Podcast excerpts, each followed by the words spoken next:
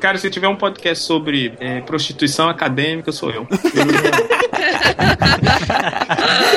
eu acho que eu já dei pra todas as áreas. Pois é, eu comecei, na verdade, tipo, meu, os primeiros três anos de faculdade, eu tava fazendo pesquisa, né, airport, na área de, de literatura e de expressão inglesa. E hoje em dia eu faço pesquisa com modelamento estatístico na área de ciência da religião. Tipo, Meu Deus. Inclusive, eu tô aqui no Japão agora porque eu tenho um, um projeto grande com o, o David Buss, que é o cara da psicologia evolucionista, e o Richard Dawkins. Então a gente tem é, encontros em alguns focos. Pera, pera, pera, para tudo. Tu faz pesquisa com o Dawkins. Caralho, velho.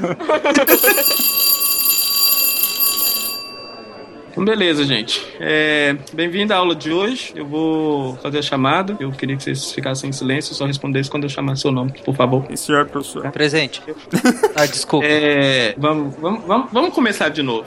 Qual que é a parte que vocês não entenderam que eu quero escutar só quando eu falar o nome? Eu sou carrasco, Esqueci, professor. Desenha, professor, desenha.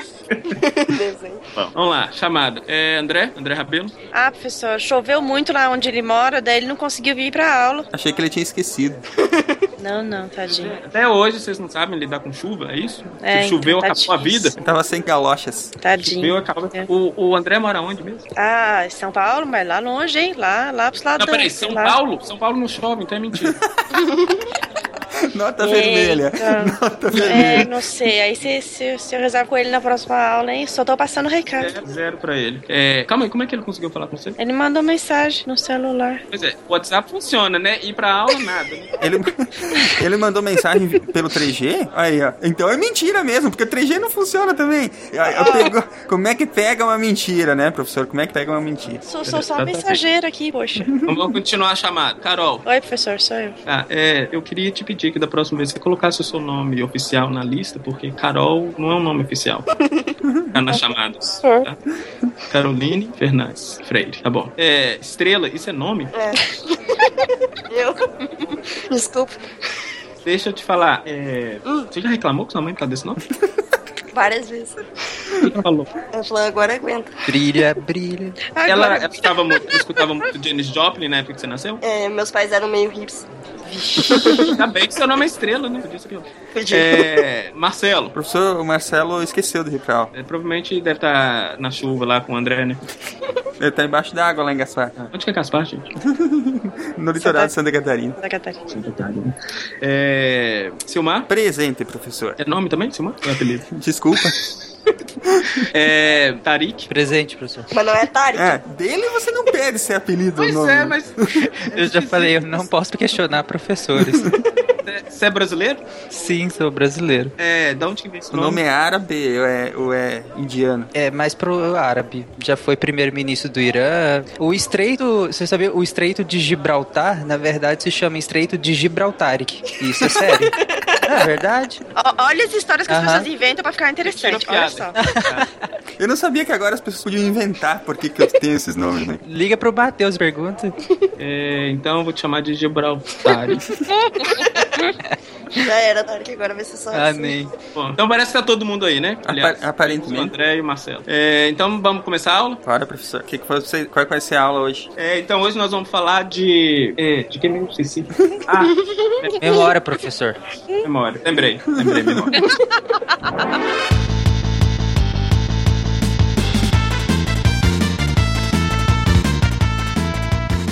E aí, pessoal, aqui é Silmar de Chapecó, Santa Catarina e eu tinha pensado em uma frase para abertura, mas eu esqueci. Aqui é o André, eu tô no Japão. Opa, e... sushi. Sushi.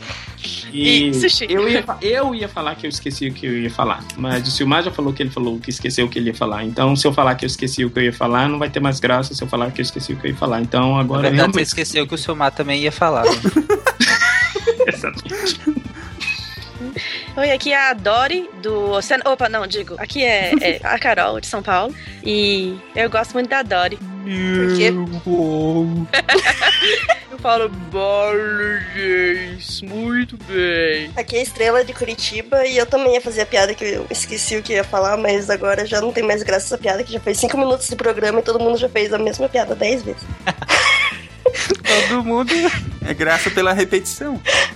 É, pra poder, né, aprender, né, e não esquecer mais. Aprendeu o quê? Gente, aqui é o Tarek Fernandes de Anápolis e essa pauta será meramente opinativa porque todo mundo esqueceu de escrever a pauta. Eu tô falando. Tem pauta? Vocês estão ouvindo o SciCast, o podcast sobre ciência mais divertido da internet brasileira. Science World Beach.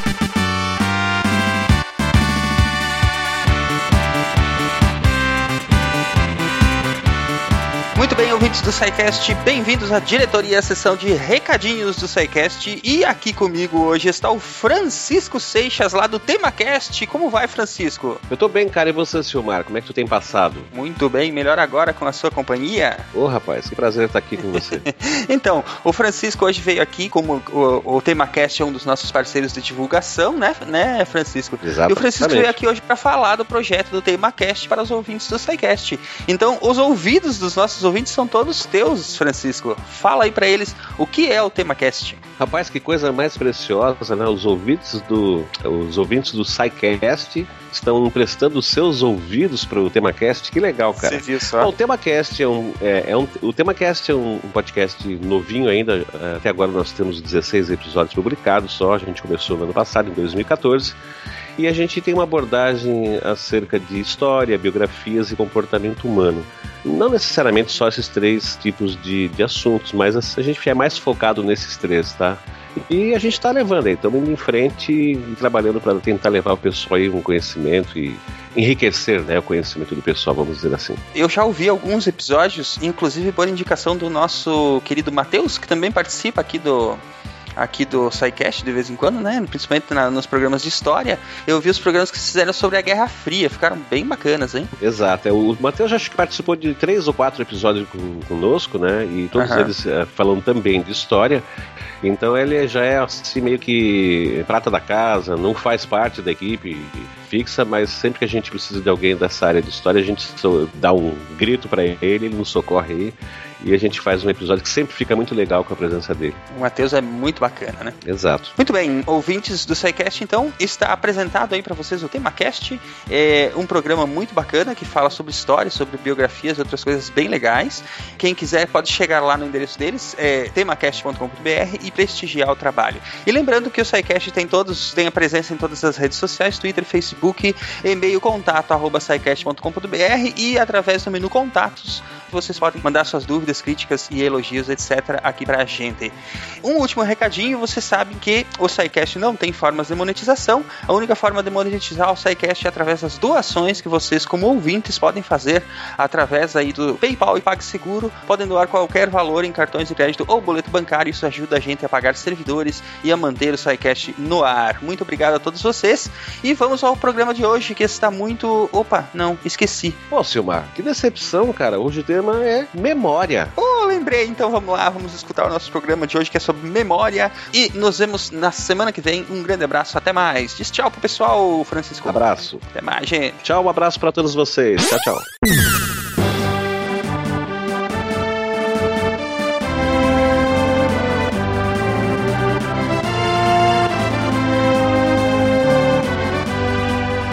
Lá, gente. Tem uma pergunta que eu vou, eu vou parabenizar primeiro quem pensou nessa pergunta, que é uma pergunta bem legal. Acho que todo mundo vai poder falar e é um negócio bacana. Que inclusive eu gosto de pedir para as pessoas, quando fico amigo assim, e nas conversas, eu gosto de pedir isso. Que cada um tem uma resposta interessante para dar. Bom, vamos lá. A pergunta hoje é: qual é a sua lembrança mais antiga? Mas eu não lembro qual é a minha lembrança mais antiga. É, não conta. É, então. Mas é, re- realmente eu não consegui pensar nessa resposta. Porque é difícil você, por exemplo, você lembra de alguma coisa que você não lembra exatamente quantos anos você tinha pra saber se era mais antiga que uma outra. que você pensou. Eu lembro. Eu também tenho uma impressão de saber, mas, mas eu também não, não posso dar certeza que seja, né? Mas depois eu vou contar. O... Queres complementar? Hum, não, esqueci o que é. André, qual é a tua lembrança mais antiga? Cara, eu lembro do cordão umbilical da minha mãe. Primeira vez que eu vi foi. Tá bom, vai. Na Não cara do lembro. médico. É, a lembrança mais antiga que eu tenho é eu ganhando uma caixa de bombons é, de aniversário. E eu acho que foi no meu aniversário de 6 anos de idade. Olha aí, ficou, ficou fi- fixado na memória porque, Exatamente, eu lembro direitinho porque da cena. envolveu mais de um sentido, né? E aí tinha chocolate no meio, né? Então.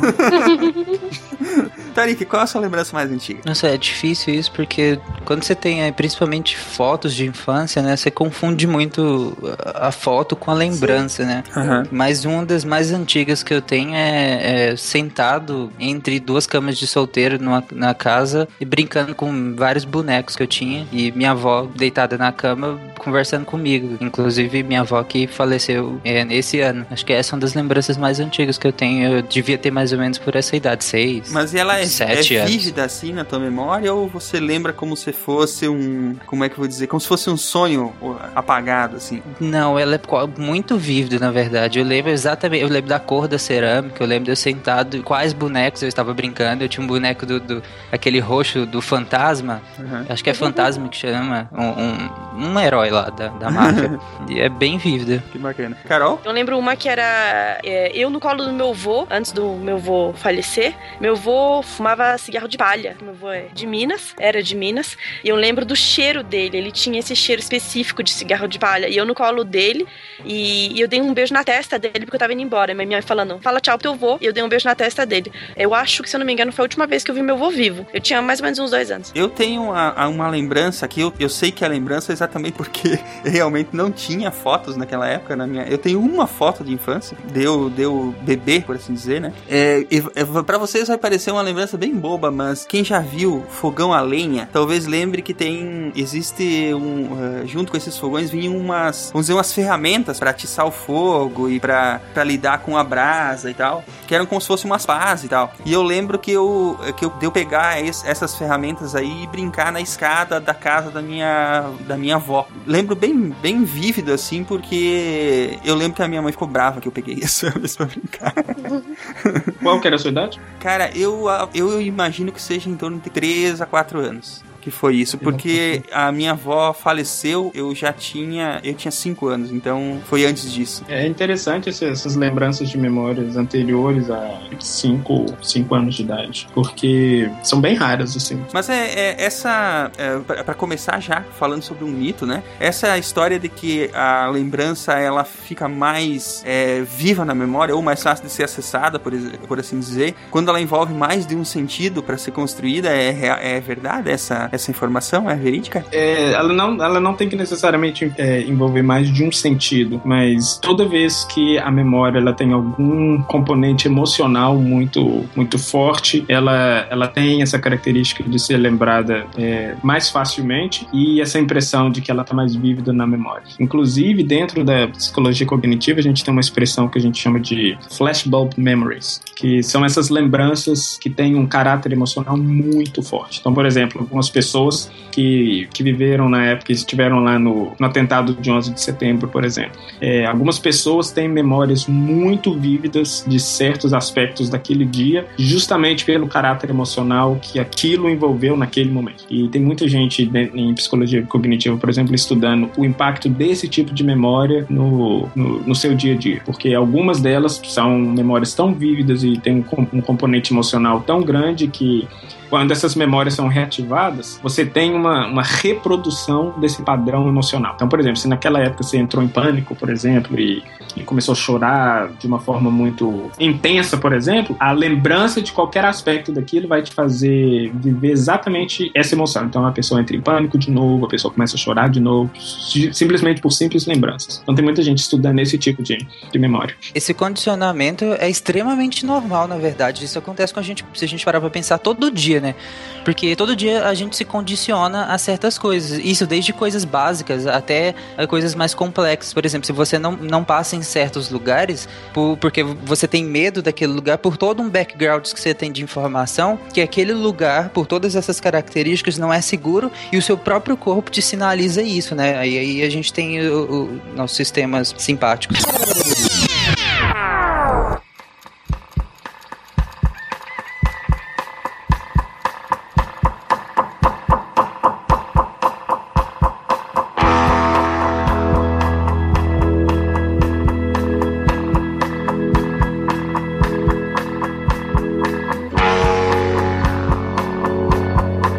Perdido deixa confundido este coração. Nada pode ouvido contra o sem sentido apelo do não. As coisas tangíveis tornam-se insensíveis à palma da mão, mas as coisas findas, muito mais que lindas, essas ficarão.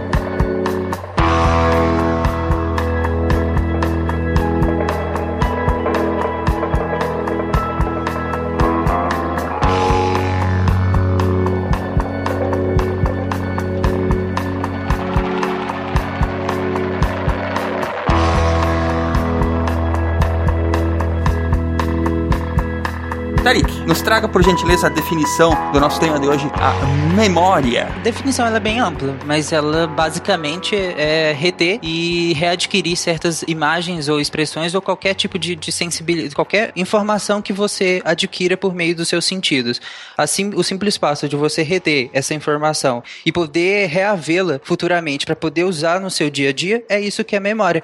Não faria sentido é, a gente ter uma vida, na verdade, e não, nós não conseguiríamos nada do, do que nós, consi nós conseguimos até hoje se não houvesse memória, porque ela é justamente o que nos faz evoluir a cada dia, evoluir o pensamento e construir tudo que nós já conseguimos, porque a gente sempre precisou de um conhecimento prévio do que já havia feito e do que nós já conseguimos fazer para poder mudar, melhorar ou fazer igual de novo. É basicamente isso que é memória. É graças a essa função de armazenar uh, o que a gente vive, né, como memória que a gente consegue construir a experiência, né? Exatamente. E, e cognitivamente, a ideia de, de ter memória é muito boa, porque imagina se a gente, sei lá, se toda vez que você tivesse que abrir a porta da sua casa, você tivesse que engajar no mesmo tipo de aprendizado para abrir a sua porta toda vez que você fosse abrir a porta. A quantidade de recurso que você usa, usaria o tempo inteiro é, é louca. Essa minha definição ainda foi bem restrita, porque ela se restringiu basicamente à memória declarativa, né?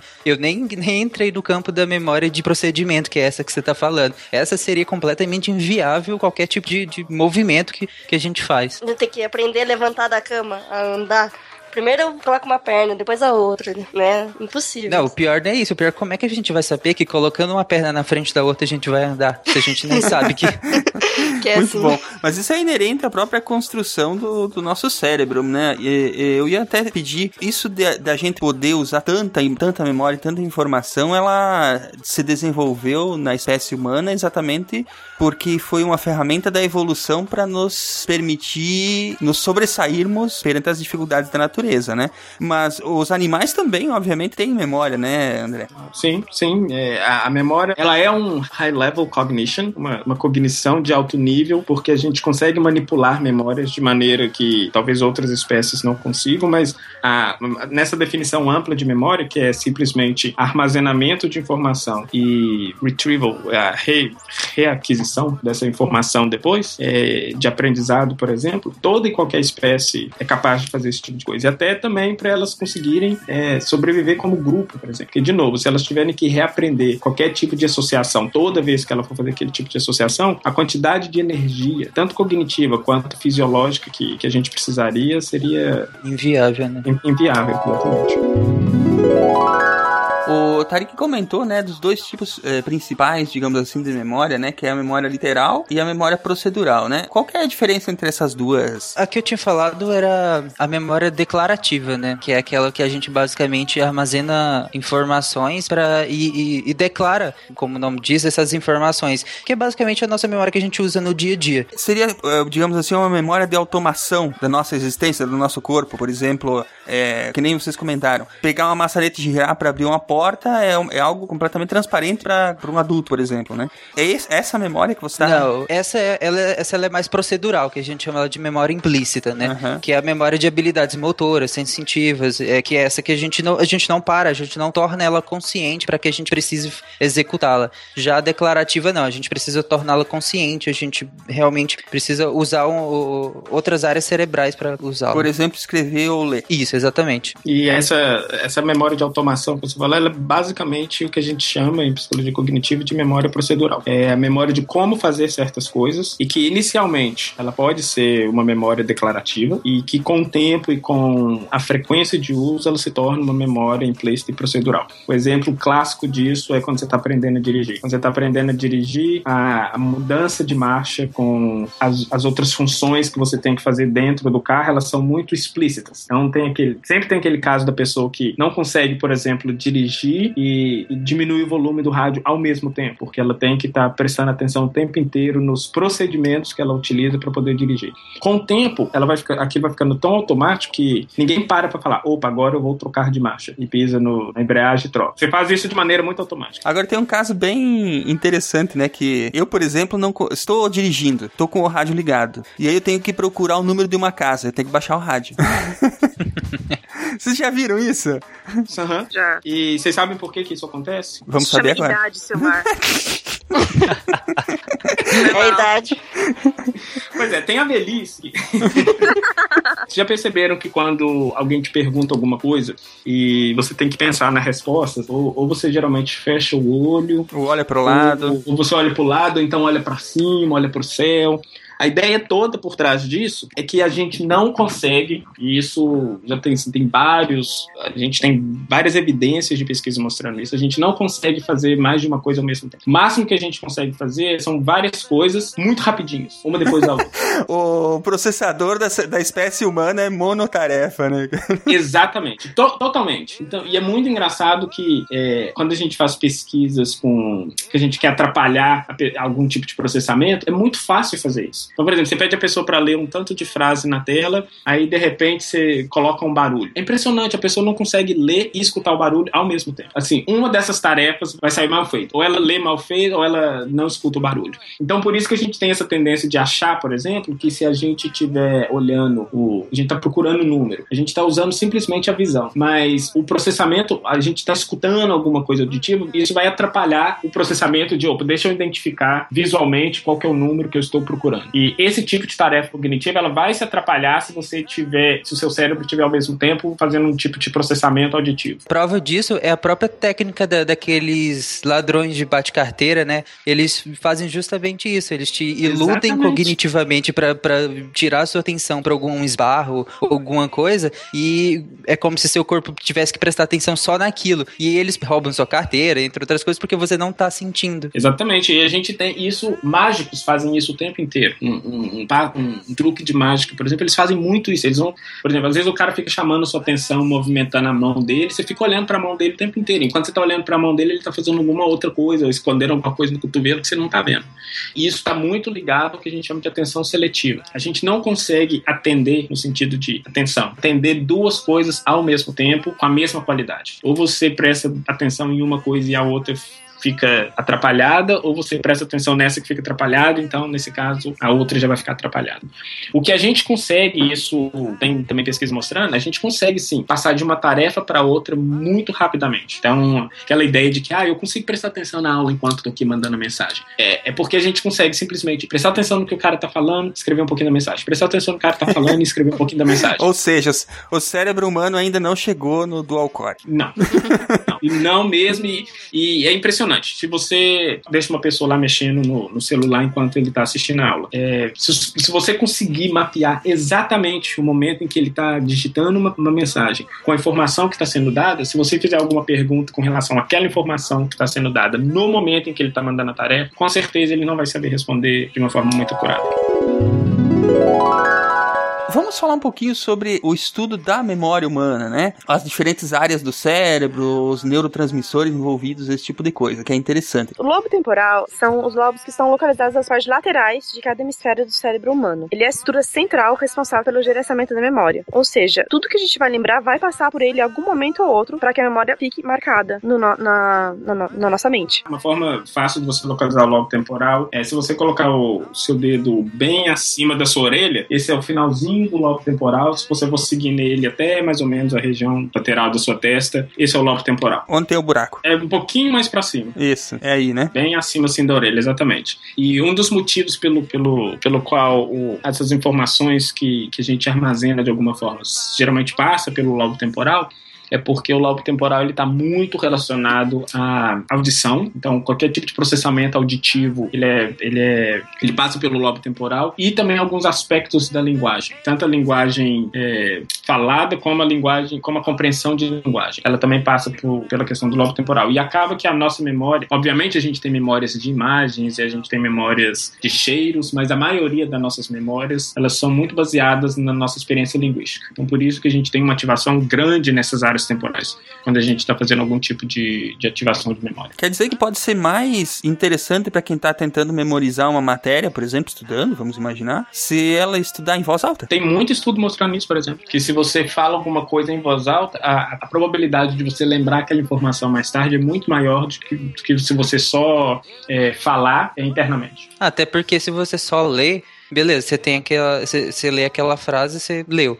Mas quando você vai falar, você lê, interpreta, fala, eh, forma aquilo em palavras, fala, reouve, né? Você ouve aquilo de novo e reinterpreta. Então é claro que a consolidação fica privilegiada. E basicamente o que você está fazendo nesse momento, você está ativando, você está envolvendo tantas várias áreas do seu cérebro em um único estímulo que é muito mais fácil você lembrar depois. Porque é, vamos pensar em termos. Eu gosto muito de pensar em analogia. Vamos pensar que o nosso cérebro, na verdade, é uma empresa e, e a gente quer saber onde está um documento X. Se esse documento ele passou na mão do João só e o João perdeu, é muito mais difícil que qualquer outra pessoa na empresa encontre esse documento, porque na verdade ele só passou pela mão do João e o João foi a única pessoa que viu aquela informação, aquele papel. Agora, se esse papel passa pela mão do João, o João entrega para Maria, Maria entrega para Joana, Joana passa para não sei quem. No final das contas, se esse documento se perder, você tem muito mais pessoas que você pode virar. Oh, peraí, ô João, você lembra daquele documento? Não, não sei onde está não, mas eu entreguei para Joana, então peraí, deixa eu perguntar a Joana. É muito mais fácil você recuperar aquela informação.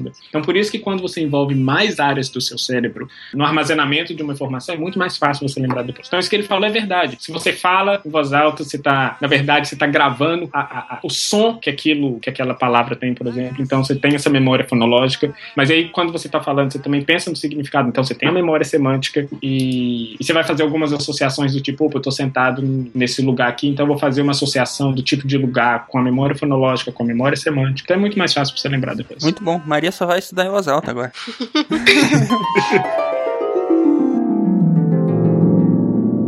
Memória é uma das propriedades mais misteriosas do cérebro. É uma propriedade que todos os neurônios têm. E nós, como temos um número muito grande de neurônios associados, nós temos a memória muito mais desenvolvida e muito mais sofisticada que o restante dos animais. Quais são os tipos de memória? Tem vários. Tem um tipo de memória que se chama memória de trabalho, que é a memória que permite que a gente concatene os dados do presente. É como se fosse a memória RAM do, com do computador. Você só precisa mantê-la enquanto o computador está ligado. Quando você desliga, aquilo você não precisa mais. Depois tem um outro tipo de memória que é uma memória duradoura. É, essa é a memória que faz com que você saiba a sua data de nascimento, seu aniversário, o nome do seu pai, da sua mãe. O número da carteira de identidade, do CPF, das senhas do banco, do telefone. Oscar Niemeyer, que tem 104 anos, deve ter memórias de 100 anos. É inevitável que a gente vai perder a memória com a idade? Não, não é inevitável, porque a gente pode morrer antes. que horror!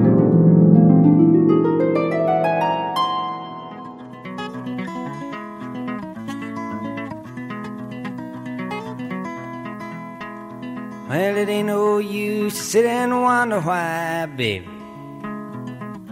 Even you don't know by now. And it ain't no use to sit and wonder why, baby. It'll never do somehow. Nos lobos temporais tem uma estrutura chamada hipocampo. O que, que seria esse hipocampo, André? É, na verdade, o hipocampo, propriamente dito, ele não fica muito no lobo temporal. É, porque assim, a gente tem que pensar no cérebro como. Você tem o que a gente chama de córtex cerebral, que é essa parte, essa parte melequenta e rugada que a gente vê na televisão. E a gente tem camadas subcorticais, que são camadas mais profundas e que geralmente questões de memória ou de que a gente chama de autocognição, elas geralmente são processadas nessas camadas subcorticais. São as, as camadas mais profundas, no caso. mais profunda, exatamente. Por isso que é muito difícil, se alguém tem algum déficit de memória, é muito difícil você corrigir de, com, com uma intervenção fisiológica apenas. Porque primeiro que você tem que chegar no fundo, no- na parte mais profunda do cérebro. Sem destruir tudo pelo caminho, né? Exatamente, você tem que chegar lá sem destruir tudo pelo caminho. Às vezes, aí, se você. Às vezes você pode conseguir até chegar lá, mas você destruiu, destruiu tanta coisa no caminho que o cara. Realmente você vai fazer o cara lembrar é, o que, que ele fez há 20 anos atrás, mas ele não vai conseguir levantar o braço dele mais. não, então não adianta. Então, assim, o- essa região que a gente chama de hipocampo, ela é uma dessas, dessas regiões subcorticais. E basicamente o que essa região faz é. Primeiro vamos entender como é que o cérebro funciona. Tipo, o que, que é isso que a gente chama de transmitir informação? Tem um tanto de neurônio ligado um com o outro. E esses neurônios, eles têm uma terminação é, no- uma terminação chamada de. Várias terminações, na verdade, chamadas de dendritos, e uma terminação um pouquinho maior chamada de axônio. E o axônio de um neurônio, ele chega muito pertinho do dendrito de outro. A gente fala que eles se ligam, mas na verdade, se a gente olhar muito de perto, eles não se encostam. Então você tem esse, esse espaço entre o dendrito de um axônio de outro, e que é nesse espaço que se dá o que a gente chama de troca de informação. A sinapse. São as sinapses. E essas sinapses, elas, a comunicação entre elas é feita por meio de office boys, que a gente chama de neurotransmissor. Então, o neuro, neurotransmissor está num, num neurônio, aí o neurônio fala assim: olha, vai lá e entrega esse papel aqui pro outro neurônio. Então ele vai, sai lá nesse espacinho, vai passando por esse. e entra e entrega lá no outro neurônio. Entra lá no outro neurônio e entrega aquela informação. Então, basicamente, todo e qualquer tipo de problema de memória que a gente tem, geralmente são problemas relacionados com essa transmissão específica. Com os office boys. Eu sabia! Exatamente.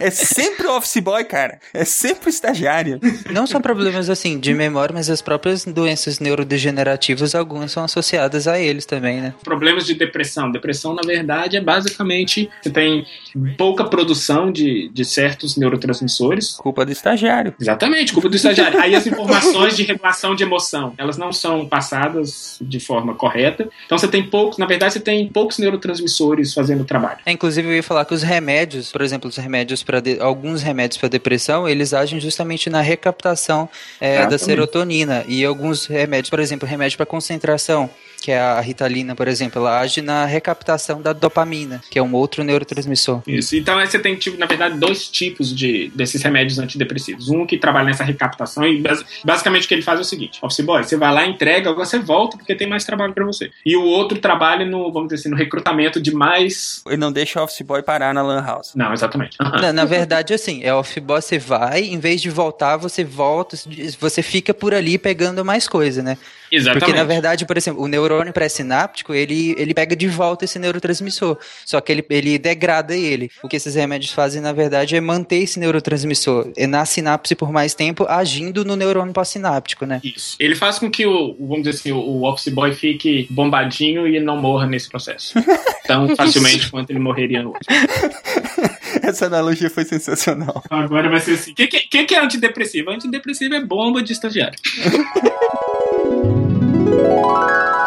A gente tá falando de sinapses aí, eu, eu, eu queria só esclarecer direitinho o que, que é a sinapse. Antigamente chamava de fenda sináptica, né? A sinapse é o espaço que fica entre, como o André citou antes, é o final de um dendrito e o começo de um axônio. Tá, e aquela história de que quando você tá aprendendo qualquer coisa, você tá formando sinapses. Como é que é isso? É, qu- quando a gente. O desenvolvimento do cérebro ele acontece da seguinte forma. No começo, quando você está muito novinho, você não sabe muito ainda controlar o- a sua atenção. É por isso que bebês eles vão, eles vão se distrair olhar para qualquer coisa que você colocar na frente. Então, ele vai estar olhando para a porta que é azul, aí se você estalar o dedo, ele vai olhar para o seu dedo estalando, e se você gritar, ele vai olhar para sua boca. Ele, ele não vai conseguir ainda é, atender só uma informação e, e não as outras. Então, no começo, o que o cérebro dele está fazendo é o seguinte: essas, essas conexões elas estão crescendo. Então, por exemplo, um neurônio A ele se liga ao neurônio B, e nesse momento da, da- desse desenvolvimento cerebral, esse neurônio vai se ligar ao B, o A, o D, ele vai se ligar a todo mundo. Então, é como se, de novo, a analogia que eu gosto de falar é o seguinte: neurônio X vai para uma festa, ele não sabe com quem que ele vai pegar. Se ficar muito sexista, vocês cortam.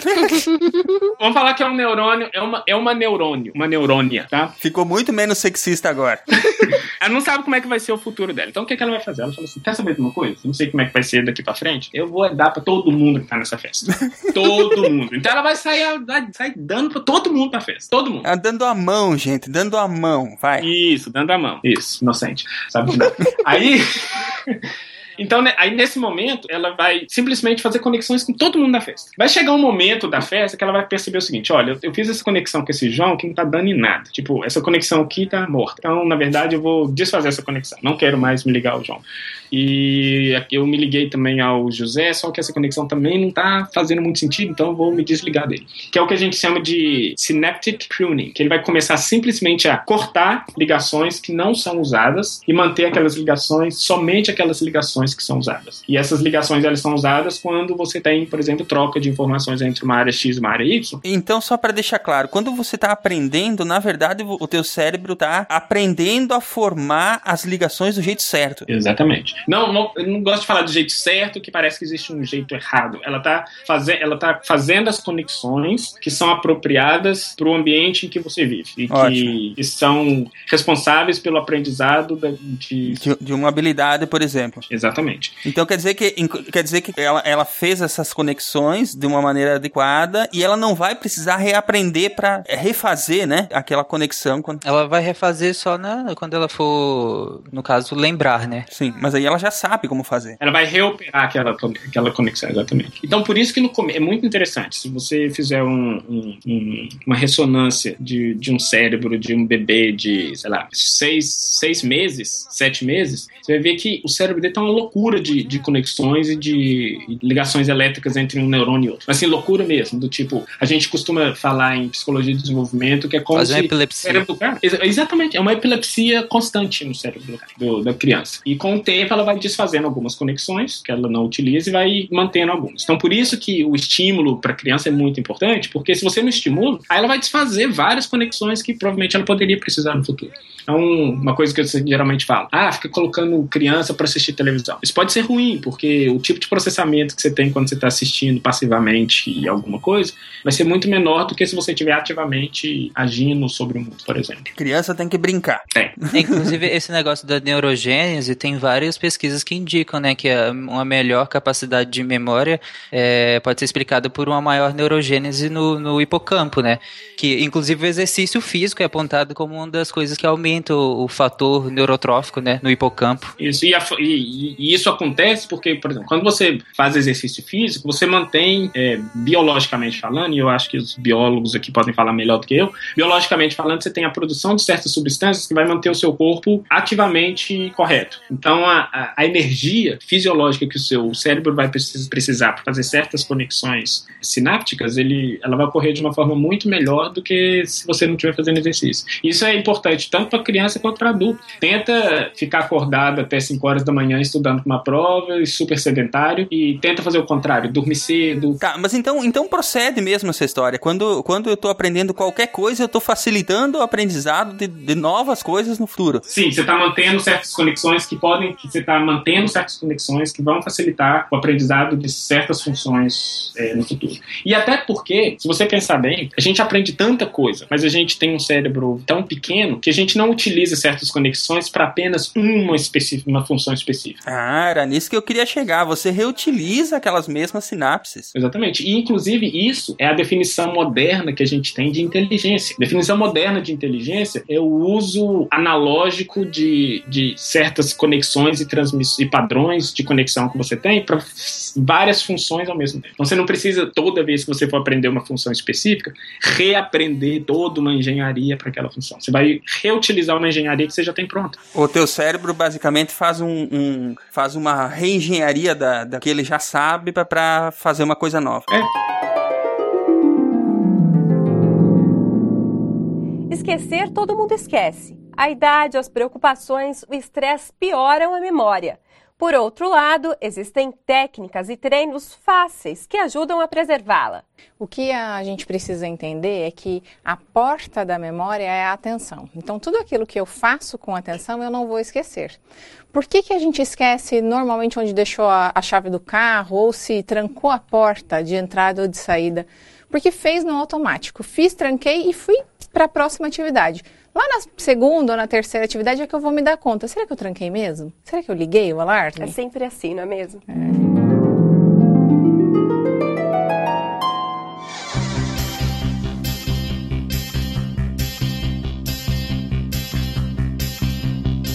She came from Greece, she had the thirst for knowledge.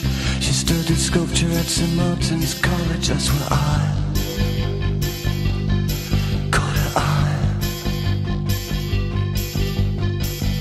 She told me that her dad was loaded. I said, in that case, I'll have and Coca-Cola. She said, fine. Outra área importante do cérebro é a amígdala. Quem é a amígdala? Amígdala não é aquele negócio no pescoço? Não é aquilo que tem que tirar? Nossa.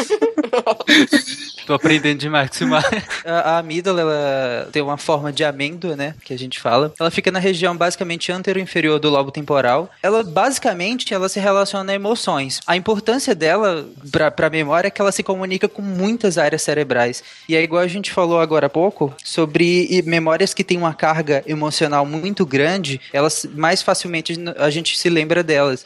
Não que memórias não tenham cargas emocionais. Todas as memórias têm. É uma coisa que o Dr. Ivan Esquerdo fala muito, que todas as memórias têm carga emocional, mas umas mais do que outras. E as que têm mais, não necessariamente positivas, eh, a gente tende a lembrar com ela com mais facilidade justamente por essa ligação com a amígdala. Essa, ela faz essa mediação entre várias áreas do córtex cerebral, do hipocampo, e por isso que fica muito mais fácil recordar de memórias com carga emocional forte, tanto ruim quanto boas. Por isso que a gente tem as fobias, por exemplo, que são medos exacerbados. A gente tem essa revivência desses medos o tempo inteiro e isso tem efeitos fisiológicos muito fortes, né? Tá, mas mesmo assim isso não explica porque que toda mulher tem medo de barata.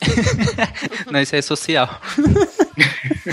E é uma região importante também porque você tem, é, na verdade, para comunicar com outras áreas do cérebro, é, o que a gente chama de pathways, os caminhos que, os, que, que essas comunicações neuronais fazem, é, a maioria delas passa pela região da amígdala. Então você imagina a região da amígdala como, sei lá, como se fosse uma cidade, uma região é, não central, mas uma região importante que faz conexão com várias outras regiões da cidade. Então a questão toda é a seguinte: se essa região se estraga, tipo, para de funcionar, você perde a comunicação com várias áreas do seu cérebro ao mesmo tempo. Ou se der, se der problema também, o cara fica loucaço. Exatamente. Aí você tem problemas com questões emocionais, você tem problema com memória, você tem problemas com tomada de decisão, por exemplo. Ou pode ficar até mesmo com o sistema emocional abalado ou, ou Exatamente. estranho para os padrões normais. Exatamente. Tem pesquisa mostrando que questões relacionadas ao alcoolismo, por exemplo, estão muito ligadas a déficit nessa área.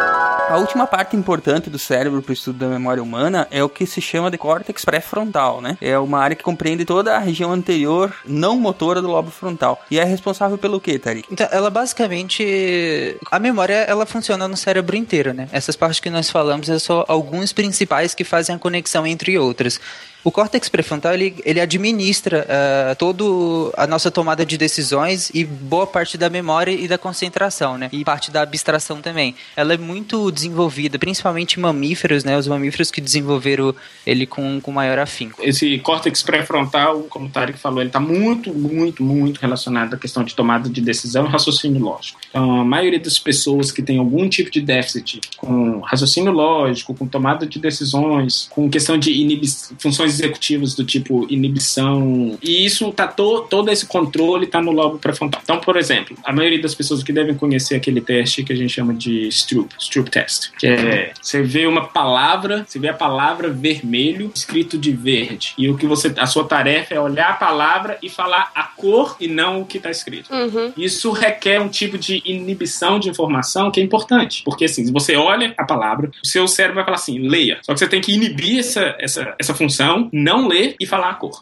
Isso é controlado muito pelo lobo pré-fron- pré-frontal. Então, crianças, por exemplo, que têm algum tipo de déficit nessa área, elas têm muito problema nesse tipo de, de, de tarefa, por exemplo, que é essa tarefa do Stroop Test. Eu- Me corrija se eu estiver errado, mas essa área do cérebro ela só fica completamente formada. Essa área frontal praticamente inteira, né? Basicamente com 21 anos, né? Depois da puberdade, exatamente. É mais ou menos nessa área de 21 anos, 22 anos. Ah, mas é depois da puberdade tem gente que vai lá até os 35, 36.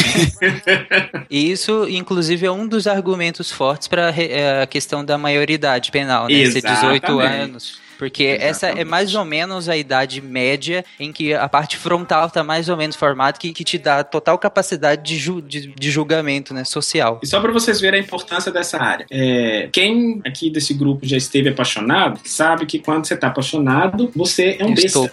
Desculpa, pô. Você age como um besta. E tem várias, várias, várias pesquisas mostrando que, é, por exemplo, você coloca a imagem da pessoa que você ama pra pessoa ver e fala assim: ah, quero que você pense em algumas memórias com essa pessoa. Você tem uma baixíssima ativação no seu lobo frontal. Ou seja, a sua capacidade de raciocínio lógico, quando você tá lá todo apaixonado, vai pelas cucuias. Por isso que você só faz besteira. E que é a mesma, po- a mesma quantidade de ativação que você tem quando você tem tá sob efeito de drogas, por exemplo. Então, basicamente, você mexer com droga e tá apaixonado é a mesma coisa. Então é, serve a mesma analogia do ovo, né? Este é o seu cérebro. Este é o seu cérebro sob o efeito do amor. Daí quebra ele na frigideira quente. you Só um pouquinho de história antes da gente continuar. Nós falamos aí sobre várias partes do cérebro, né? O lobo temporal, o hipocampo, a amígdala, o córtex pré-frontal e tal. E esses, essas partes, elas foram, elas foram estudadas e começaram a ganhar os seus nomes, começaram a ser estudadas a partir de que, de que, mais ou menos de que época, André? Porque isso avançou muito depois que começou a ter a possibilidade do, do scanner, né? Como é que vocês chamam? Você, você mencionou Ressonância funcional. É basicamente uma máquina de ressonância magnética. Pronto. Aí você tem dois tipos. Você tem uma ressonância magnética não funcional e a funcional. E a gente utiliza muito em pesquisa a ressonância magnética funcional, que aí a gente consegue ver ativação em tempo real. Você avançou muito no, no, no entendimento do, do, do funcionamento do cérebro depois que começou a ter essa possibilidade, né? É, eu queria que tu falasse um pouquinho como é que funciona essa, essa, essa máquina é, de ressonância magnética para fazer esse trabalho com o cérebro. Porque ele, ele envolve processamento de imagem, de cores e tal, né? Isso, isso. Então, assim, basicamente, assim, um pouquinho de história. Antigamente, o que as pessoas eh, pensavam sobre o cérebro, as pessoas tinham essa ideia de que cada parte do cérebro tinha uma função muito específica e que ela não fazia outra função e que se aquela, se aquela parte do seu cérebro se detonasse por causa de alguma coisa, você perdia aquela função. Então, por exemplo, durante muito tempo achava-se que a linguagem é só no lobo temporal. Então, se deu uma pane no lobo temporal, acabou a sua linguagem, você não consegue fazer mais nada. E, quando, quando as pessoas começaram a ter eh, acesso ao cérebro, e isso começou antigamente com, com o que a gente chama de EEG, é, eh, potencial evocado, eu acho que eles traduzem assim. Que é basicamente quando eles colocam tanto de eletrodo na sua cabeça, que eles começaram a ver que eh, um neurônio comunica com o outro a partir de impulsos elétricos, basicamente. E esses, ele- esses eletrodos, eles conseguem mapear onde está tendo esse tipo de atividade elétrica no seu cérebro. Foi a primeira vez que eles conseguiram mapear e falar assim, opa, peraí, na verdade você está tendo atividade elétrica em várias partes do seu cérebro quando você está fazendo uma tarefa só. A evolução dessa aí é transcraniana, né? Exatamente, exatamente. E que é muito bacana. Vocês já viram vídeos sobre a- é- é, essa transcraniana funcionando? Aham, em macacos. Assim, é muito interessante. Aí, com, com isso, eles começaram a perceber o seguinte: oh, na verdade, o que a, a forma como o nosso cérebro comunica as partes, você tem uma mudança no, na sua. Não pressão, na sua blood flow. Quem traduziria isso? Não é pressão sanguínea. Fluxo sanguíneo, fluxo sanguíneo. Fluxo sanguíneo, fluxo sanguíneo, exatamente. Você tem uma mudança de fluxo sanguíneo a depender da região que você está trabalhando. E essa produção, essa, essa mudança de fluxo sanguíneo, ela polariza o seu cérebro eletricamente de formas diferentes. Então, uma máquina de ressonância magnética nada mais é que um ímã super gigante que começa a mapear essa polarização a depender dessa, desse fluxo sanguíneo. E se você tem um fluxo sanguíneo muito grande numa área X, essa máquina de ressonância magnética simplesmente vai captar, porque ela tem vários ímãs super gigantes. Alguém já entrou numa máquina dessa? Nós falamos disso no cast de eletricidade também. É, Eu trabalhava com isso, mas não de, de imagem, eu trabalhava com ressonância magnética nuclear normal mesmo. Sem, sem entrar na máquina. Por exemplo, se você já entrou na máquina, é uma- máquina extremamente barulhenta. E ela é barulhenta porque quando você entra, os ímãs, eles vão... Você já viu que elas têm, ela tem um formato redondo. Então o ímã vai girar e ele vai girar de uma forma tão rápida e, de um lado para o outro que eles vão se bater. Então você tem um, um- um barulho ensurdecedor. Mas o que essas máquinas conseguem fazer hoje em dia é simplesmente ver essa mudança de fluxo sanguíneo em tempo real. Então como é que a gente faz um experimento, por exemplo, isso? Tem uma televisão, na verdade, uma, uma tela dentro desse, dessa máquina. E que a gente mostra os estímulos de pesquisa dentro dessa televisão enquanto o cara tá lá dentro com o cérebro dele sendo mapeado. Então, a gente, se a gente quer saber, por exemplo, qual- o que, que acontece na cabeça dele quando ele pensa na pessoa que tá apaixonada, o que, que a gente faz? A gente pega uma foto da pessoa que ele tá apaixonada, coloca lá na tela pra ele ficar vendo e dá uma instrução pra ele, que geralmente ele pode usar um fone de ouvido. A gente dá uma instrução pra ele e fala o seguinte: é, cara, pensa aí em coisas bacanas que você viveu com essa pessoa. Só de você dar essa atividade pra ele, a gente vê onde que tá mudando o fluxo sanguíneo no cérebro dele. A máquina vai conseguir captar isso, porque ela vai é, polarizar de tal forma que ela vai conseguir pegar esses impulsos elétricos e a gente consegue ver exatamente qual a área que está sendo mais ativada ou menos ativada. Mais que o normal, exatamente. Porque o que a gente percebe é que todo o seu cérebro é ativado o tempo inteiro. Porque, por exemplo, você tem umas o lobo partes occipital. mais, umas partes menos, né? Exatamente. Você tem o seu lobo occipital, por exemplo, que é a parte acima da sua nuca, que é responsável basicamente pelo processamento visual. É, então, quando eu peço pro cara olhar uma foto, essa área vai ativar, porque tá tendo algum tipo de processamento visual. Mas ela vai ativar de uma forma que, eu que a gente considera normal, não acima do normal, que é o que acontece, por exemplo, quando ele tá fazendo uma tarefa que tem algum tipo de busca visual. Você vira pra ele e fala assim, cara, eu vou te mostrar um- uma cena e você tem que achar o gatinho da cena. Aí ah, o processamento visual dele vai ser muito maior, porque ele vai estar fazendo uma busca visual. Então você vai ter uma ativação muito maior nessa área. É, e não é só ativação também, né? Porque ah, naquela que a gente usa glicose é, marcada, dá pra ver que áreas não só são ativadas, como algumas são suprimidas também para que al- algumas coisas aconteçam, né? É muito coordenado e o bacana do cérebro é isso. É como se fosse assim, olha, olha, essa área X ela tem que ficar quietinha enquanto aquela área Y está trabalhando. Na hora que a área Y acabar de trabalhar, aí a área X pode começar a trabalhar de novo. Isso é importante, isso que você falou da inibição de certo. E isso tudo foi. é, facilitou muito o trabalho de vocês, né? Poder, poder ver essas coisas acontecendo, né? Muito. E por isso que eu acho, eu, eu, eu fico extremamente nervoso quando eu escuto pessoas falando, tipo assim, ah, a gente não conhece muito sobre, sobre o cérebro ainda. Poxa, a gente não consegue, conhece tudo, mas a gente conhece muita coisa já. A gente já consegue falar muita, muita coisa sobre o funcio- funcionamento cerebral. A gente tem pesquisas, algumas pessoas fazem pesquisas em nível neuronal. O cara consegue ver ativação de camadas de neurônios específicas para certas é, é, tarefas. São pessoas que fazem pesquisa que a gente chama de neurônio, pesquisa com neurônio espelho. É, é basicamente o que o cara está fazendo, ele está vendo ativação de neurônios específicos para certas tarefas. Muito bom. Ou seja, a gente conhece muita coisa já. Assim, ainda, ainda temos que fazer muita coisa, mas o avanço já foi formidável. Outra pergunta que é sempre feita no consultório é se existem outras doenças gerais, que não cerebrais, que podem causar demência. A resposta é sim. Por exemplo, doenças da tireoide podem evoluir com distúrbio de memória, com distúrbio de comportamento. O indivíduo fazendo o diagnóstico daquela doença, daquele problema da tireoide, tomando a medicação adequada, ele pode reverter esse quadro de dificuldade de memória.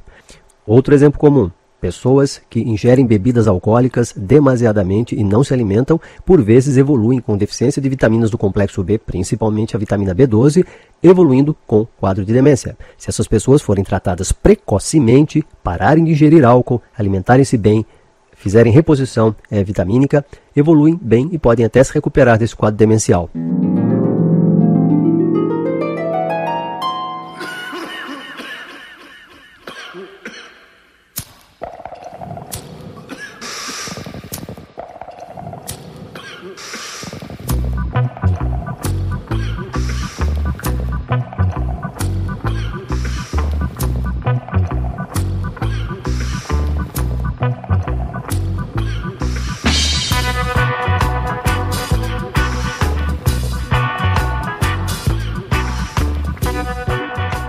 Eu acho que a gente tem basicamente três tipos de, de jeitos de se lembrar de alguma coisa. Por exemplo, é, recordar. Se eu começar Recordar a é falar viver. alguma... Exato. É, olha aí, eu falo uma palavra e você já sabe, você se lembra de alguma coisa relacionada a ela. Isso é uma forma de recordação. Tipo, se eu falar assim, ah, qual é a capital do Brasil? É, a pessoa se lembra de qual que é. Buenos Aires. É, ou ela não sabe.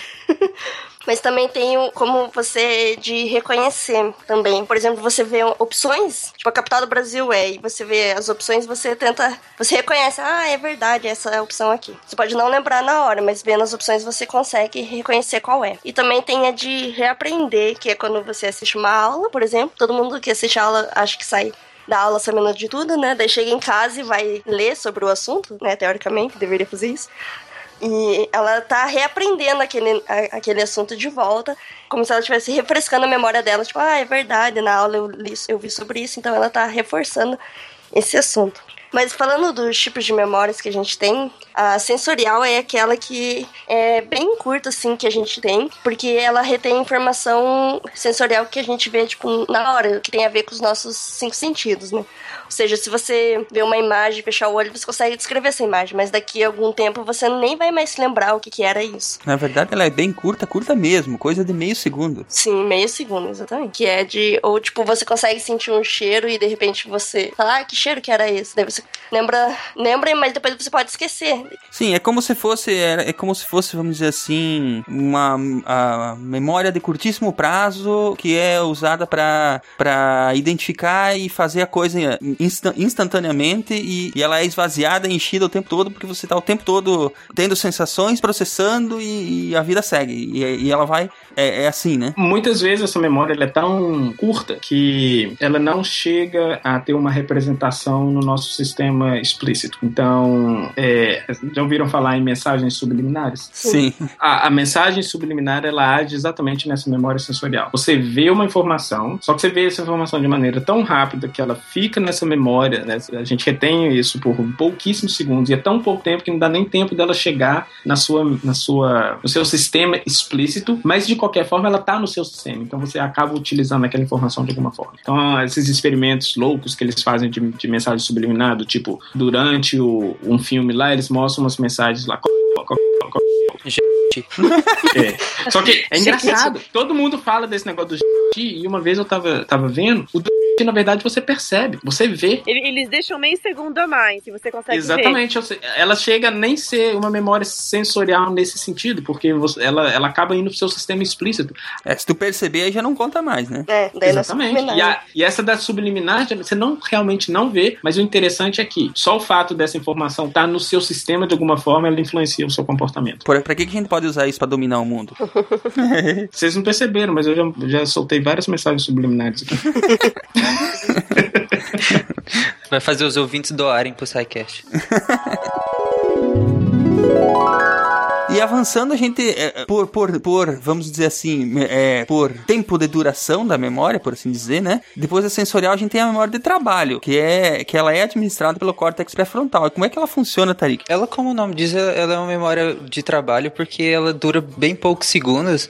Ela é basicamente para dar sentido ao que você tá fazendo. Você lê uma, uma placa de trânsito e aquilo fica no teu consciente até você usar e depois descarta. Exatamente. E assim, o até usar pode ser um, dois segundos, é só você. 50 quilômetros, beleza. Você olha no, no velocímetro, você, você lembrou ali que Já é, foi. Que, que é 50, já foi. É basicamente essa memória de trabalho. E ela, ela serve basicamente para isso, para dar sentido. Quando você, por exemplo, tá lendo uma frase num livro qualquer, quando para você entender essa frase do início até o fim, você usa basicamente essa memória, porque você tem que lembrar daquela sua primeira palavra que você leu para que ela faça sentido no todo, né? Para que ela se Aham. encaixe ali naquela frase. Só que o interessante é que, por exemplo, se você já tá lá no segundo parágrafo, se você fica lembrando o tempo inteiro daquela primeira palavra, ou da segunda, da terceira palavra, isso acaba te atrapalhando. Por isso que é importante o descarte desse tipo de memória também. Mas, eh, continuando, já nesse mesmo contexto, já, a gente já entra na memória de curto prazo, né? Que ela pode durar minutos ou horas. Quando você está lendo um texto longo, por exemplo, ou um livro,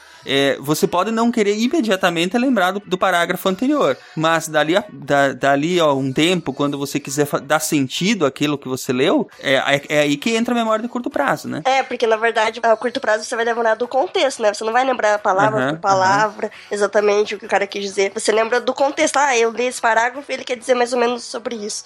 E é diferente do trabalho, que você vai lembrar, tipo, ah, ele usou essas palavras pra é, dizer isso e tal. Sem contar que a memória de curto prazo pode, se a gente precisar, se a gente quiser, né, ser transformada em longo prazo, não é? Se quiser, é aí que entra, né? Se, ela é se for necessário. Aham. Mas aí é que tá, nem sempre você consegue, né, transformar a memória de curto prazo em memória de longo prazo. Por que que isso acontece, André? É, ah, você fala essa transmissão para memória de longo prazo? É consolidar, né? Eu li um, um, um texto, duas páginas de texto. Eu lembro o contexto dele, eu lembro o que, que significou, mas como é que, eu, como é que eu transformo essa memória de curto prazo prazo em uma memória de longo prazo? Ou, ou isso não é consciente? Essa é, uma- essa é a pergunta de Um milhão de 10 dólares. milhões de dólares.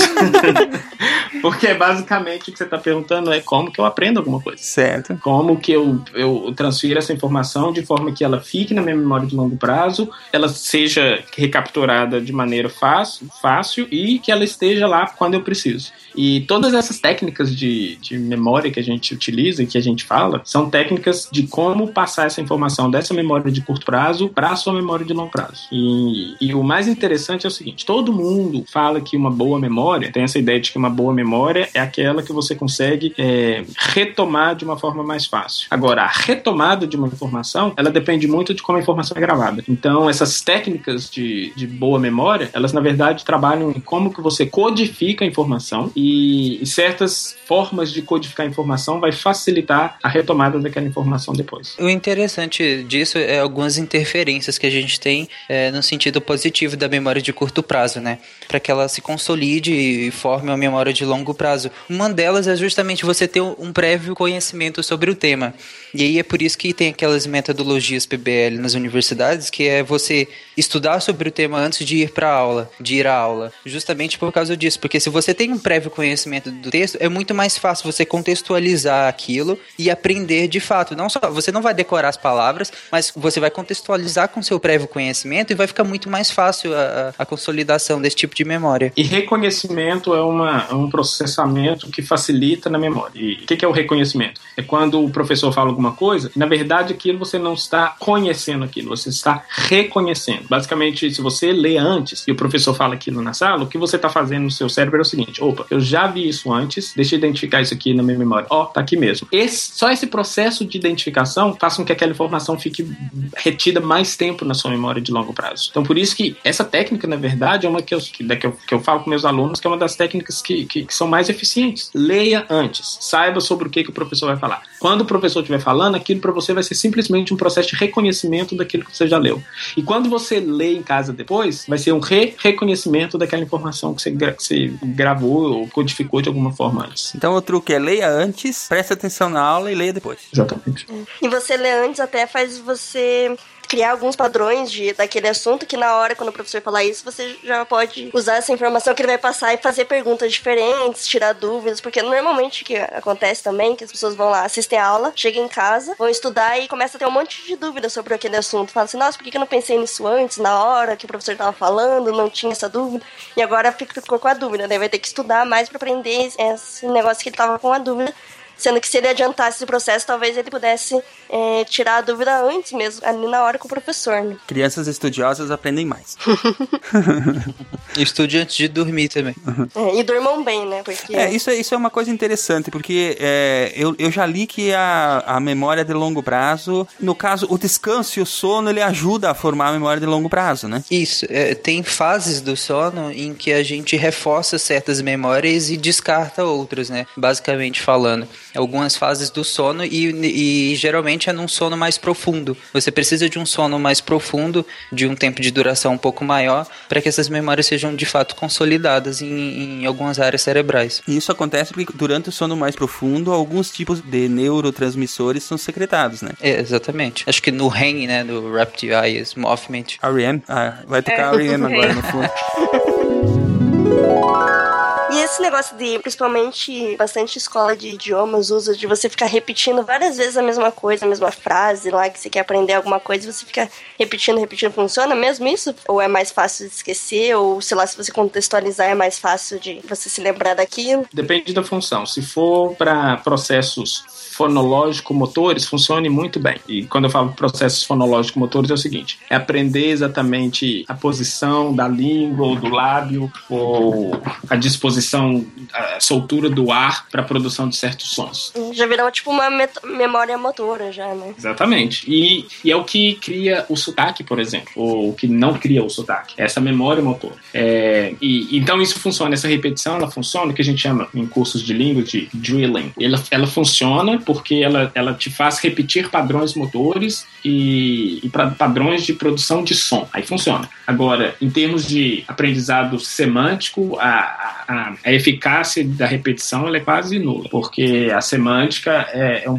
a- processamento semântico é um processo mais dinâmico. Então ele precisa de um tipo de contextualização diferente do processo de, de aprendizagem de, de fala, por exemplo. Então por isso que eu, eu costumo falar que para você aprender uma língua estrangeira muito bem, você tem que passar por esse processo de ficar repetindo certas frases. E você vai repetir tanto que vai chegar uma, uma hora que você vai estar pronunciando aquilo de uma forma muito bacana. Não precisa necessariamente você saber inicialmente como você usa aquilo contextualmente. Porque quando você aprender como que usa aquilo semanticamente, contextualmente, essa parte motora ela já vai estar bem solidificada. Você tem que treinar, por assim dizer, a sua própria estrutura física para falar daquele jeito, né? E a gente tem sotaque justamente porque a gente cresce falando a nossa língua materna e a gente treina o nosso sistema é, motor para produzir os sons de certa forma. Então, por exemplo, a gente tem a produção do nosso T e D. A gente produz de uma certa forma que é muito específica da nossa língua. Aí a gente vai começar a aprender inglês e tem um sonzinho lá que a gente chama de teta, que é o, que é o TH. Que ele Uhum. não é nem um D e nem um F, mas é uma mistura dos dois. T. Exatamente. Nosso sistema não está acostumado com isso. Então a gente vai,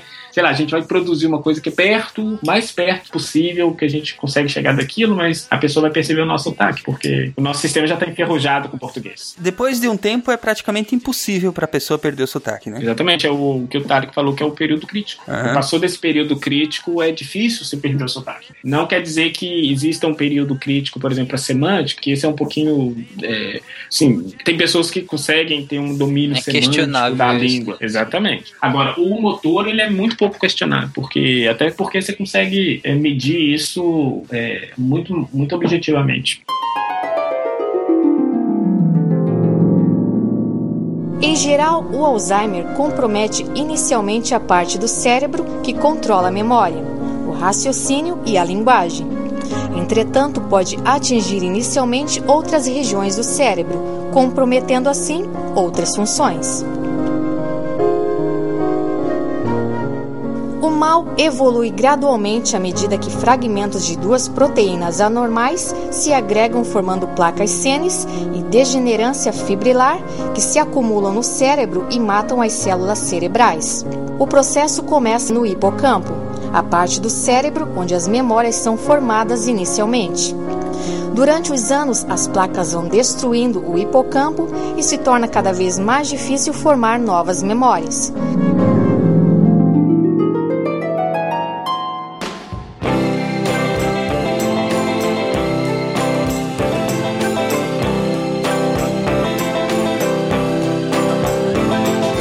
Once upon a time, you dressed so fine, threw the bumps of dime in your prime. Then you,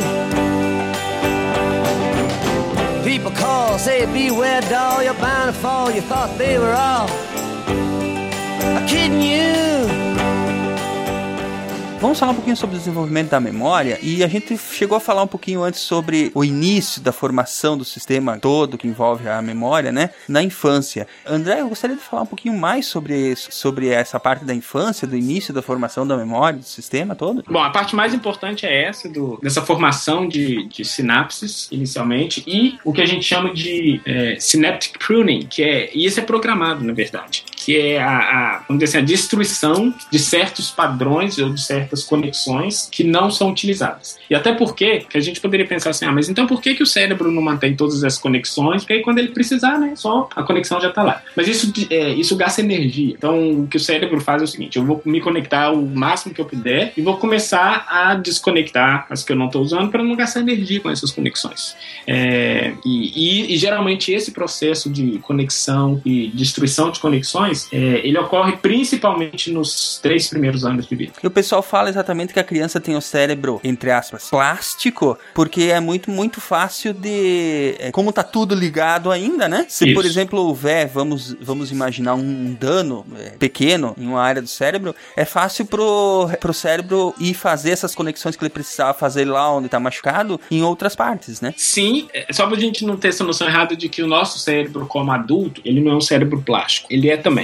É, só que a gente tem que pensar da plasticidade do, cérebro adulto como uma plasticidade mais enferrujada. Então, vamos pensar de novo na analogia lá da empresa. Seu cérebro é uma empresa com vários setores e várias pessoas trabalhando em setores específicos. Então, você tem lá um setor que é responsável por, é, pela parte financeira do seu cérebro e um outro setor que é responsável pela parte, sei lá, de recrutamento. É, se você contrata os funcionários para essa área e depois de um ano de trabalho na área financeira, a área de recrutamento estraga, é possível você virar para esse pessoal da área de financeira e falar assim: opa, tem como você fazer um pouquinho da coisa de recrutamento agora, porque a área lá tá parada e tal. É muito mais fácil para um cara que tem um ano de empresa começar a fazer uma outra coisa do que um cara que tem 25 anos de empresa. E nunca fez outra coisa. Exatamente. Ele, ele pode fazer e ele pode aprender, só que o tempo que ele vai aprender é maior, o tempo que ele vai demorar para aprender é maior. É, então essa plasticidade ela existe até no cérebro adulto. Ela só é um pouquinho dificultada pelo fato do nosso cérebro se especializar muito e ficar muito tempo nessa especialização. Esse negócio da infância, eu li um na, revi na revista Mente Cérebro há um tempo atrás sobre a, a, importância do olfato nos bebês. Cara, é impressionante a capacidade deles de, de, de distinguir é, entre pessoas, entre a mãe, né? Entre o, o cheiro da mãe e o cheiro de outras pessoas, principalmente o cheiro do seio e das axilas da mãe. Uhum. E, aí, e, aí, a importância da, da amamentação, né? É, uma coisa que é super legal, por exemplo, em relação ao cérebro de uma criança, é a questão de percepção de sons, por exemplo. O recém-nascido, ele tem a capacidade é, perceptiva de distinguir entre praticamente todos os tipos de sons que você apresenta. Todos. Então, se eu, se eu falo um A com um tom um pouquinho diferente, ele é capaz de perceber essa, essa distinção. E justamente porque, como ele ainda não tem um, um cérebro formado para... Ele não sabe ignorar ignorar, né? Exatamente, ele não sabe ignorar. Então ele vai simplesmente, ele percebe todos. Então, um estudo que, que, que eu participei quando eu estava no Canadá, a gente queria saber, por exemplo, se a criança ela teria uma preferência por sons da língua materna ao nascer. Então, só queria, a gente queria, basicamente queria saber se até quando a criança estava na barriga da mãe, ela conseguia perceber esses padrões de, de voz, por exemplo, de sons. E o que a gente conseguiu mostrar é que sim, ela consegue perceber, e não só isso, ela tem uma preferência pelos sons que a mãe produz. Mas o que não quer dizer que ela não consiga perceber outros sons que a gente, como adulto, não consegue perceber. Aí, com o tempo, obviamente, certas conexões que percebem certos sons, elas vão se acabando porque aquilo não é, é útil para a criança mais. Ela vai perdendo a capacidade de perceber os sons. É interessante que vai, inclusive, de encontro a pessoa, por exemplo, gostar ou não de música, né? Se ela não uhum. ouviu música durante o crescimento, durante a infância e tal, ela perde essa capacidade, né, de, de, de, de, distinção entre os sons, né? É, e por isso é muito difícil, por exemplo, se aprender a tocar muito bem um instrumento musical depois de certa idade, porque simplesmente o seu cérebro não está preparado para aquilo. E, e, qual é a importância da escola, Tarik, na formação do, das memórias da criança, ou na formação do sistema todo? É lá que elas aprendem a falar palavrão. Exatamente. É fazer e, malandragem, né? E ao mesmo tempo diga não às drogas.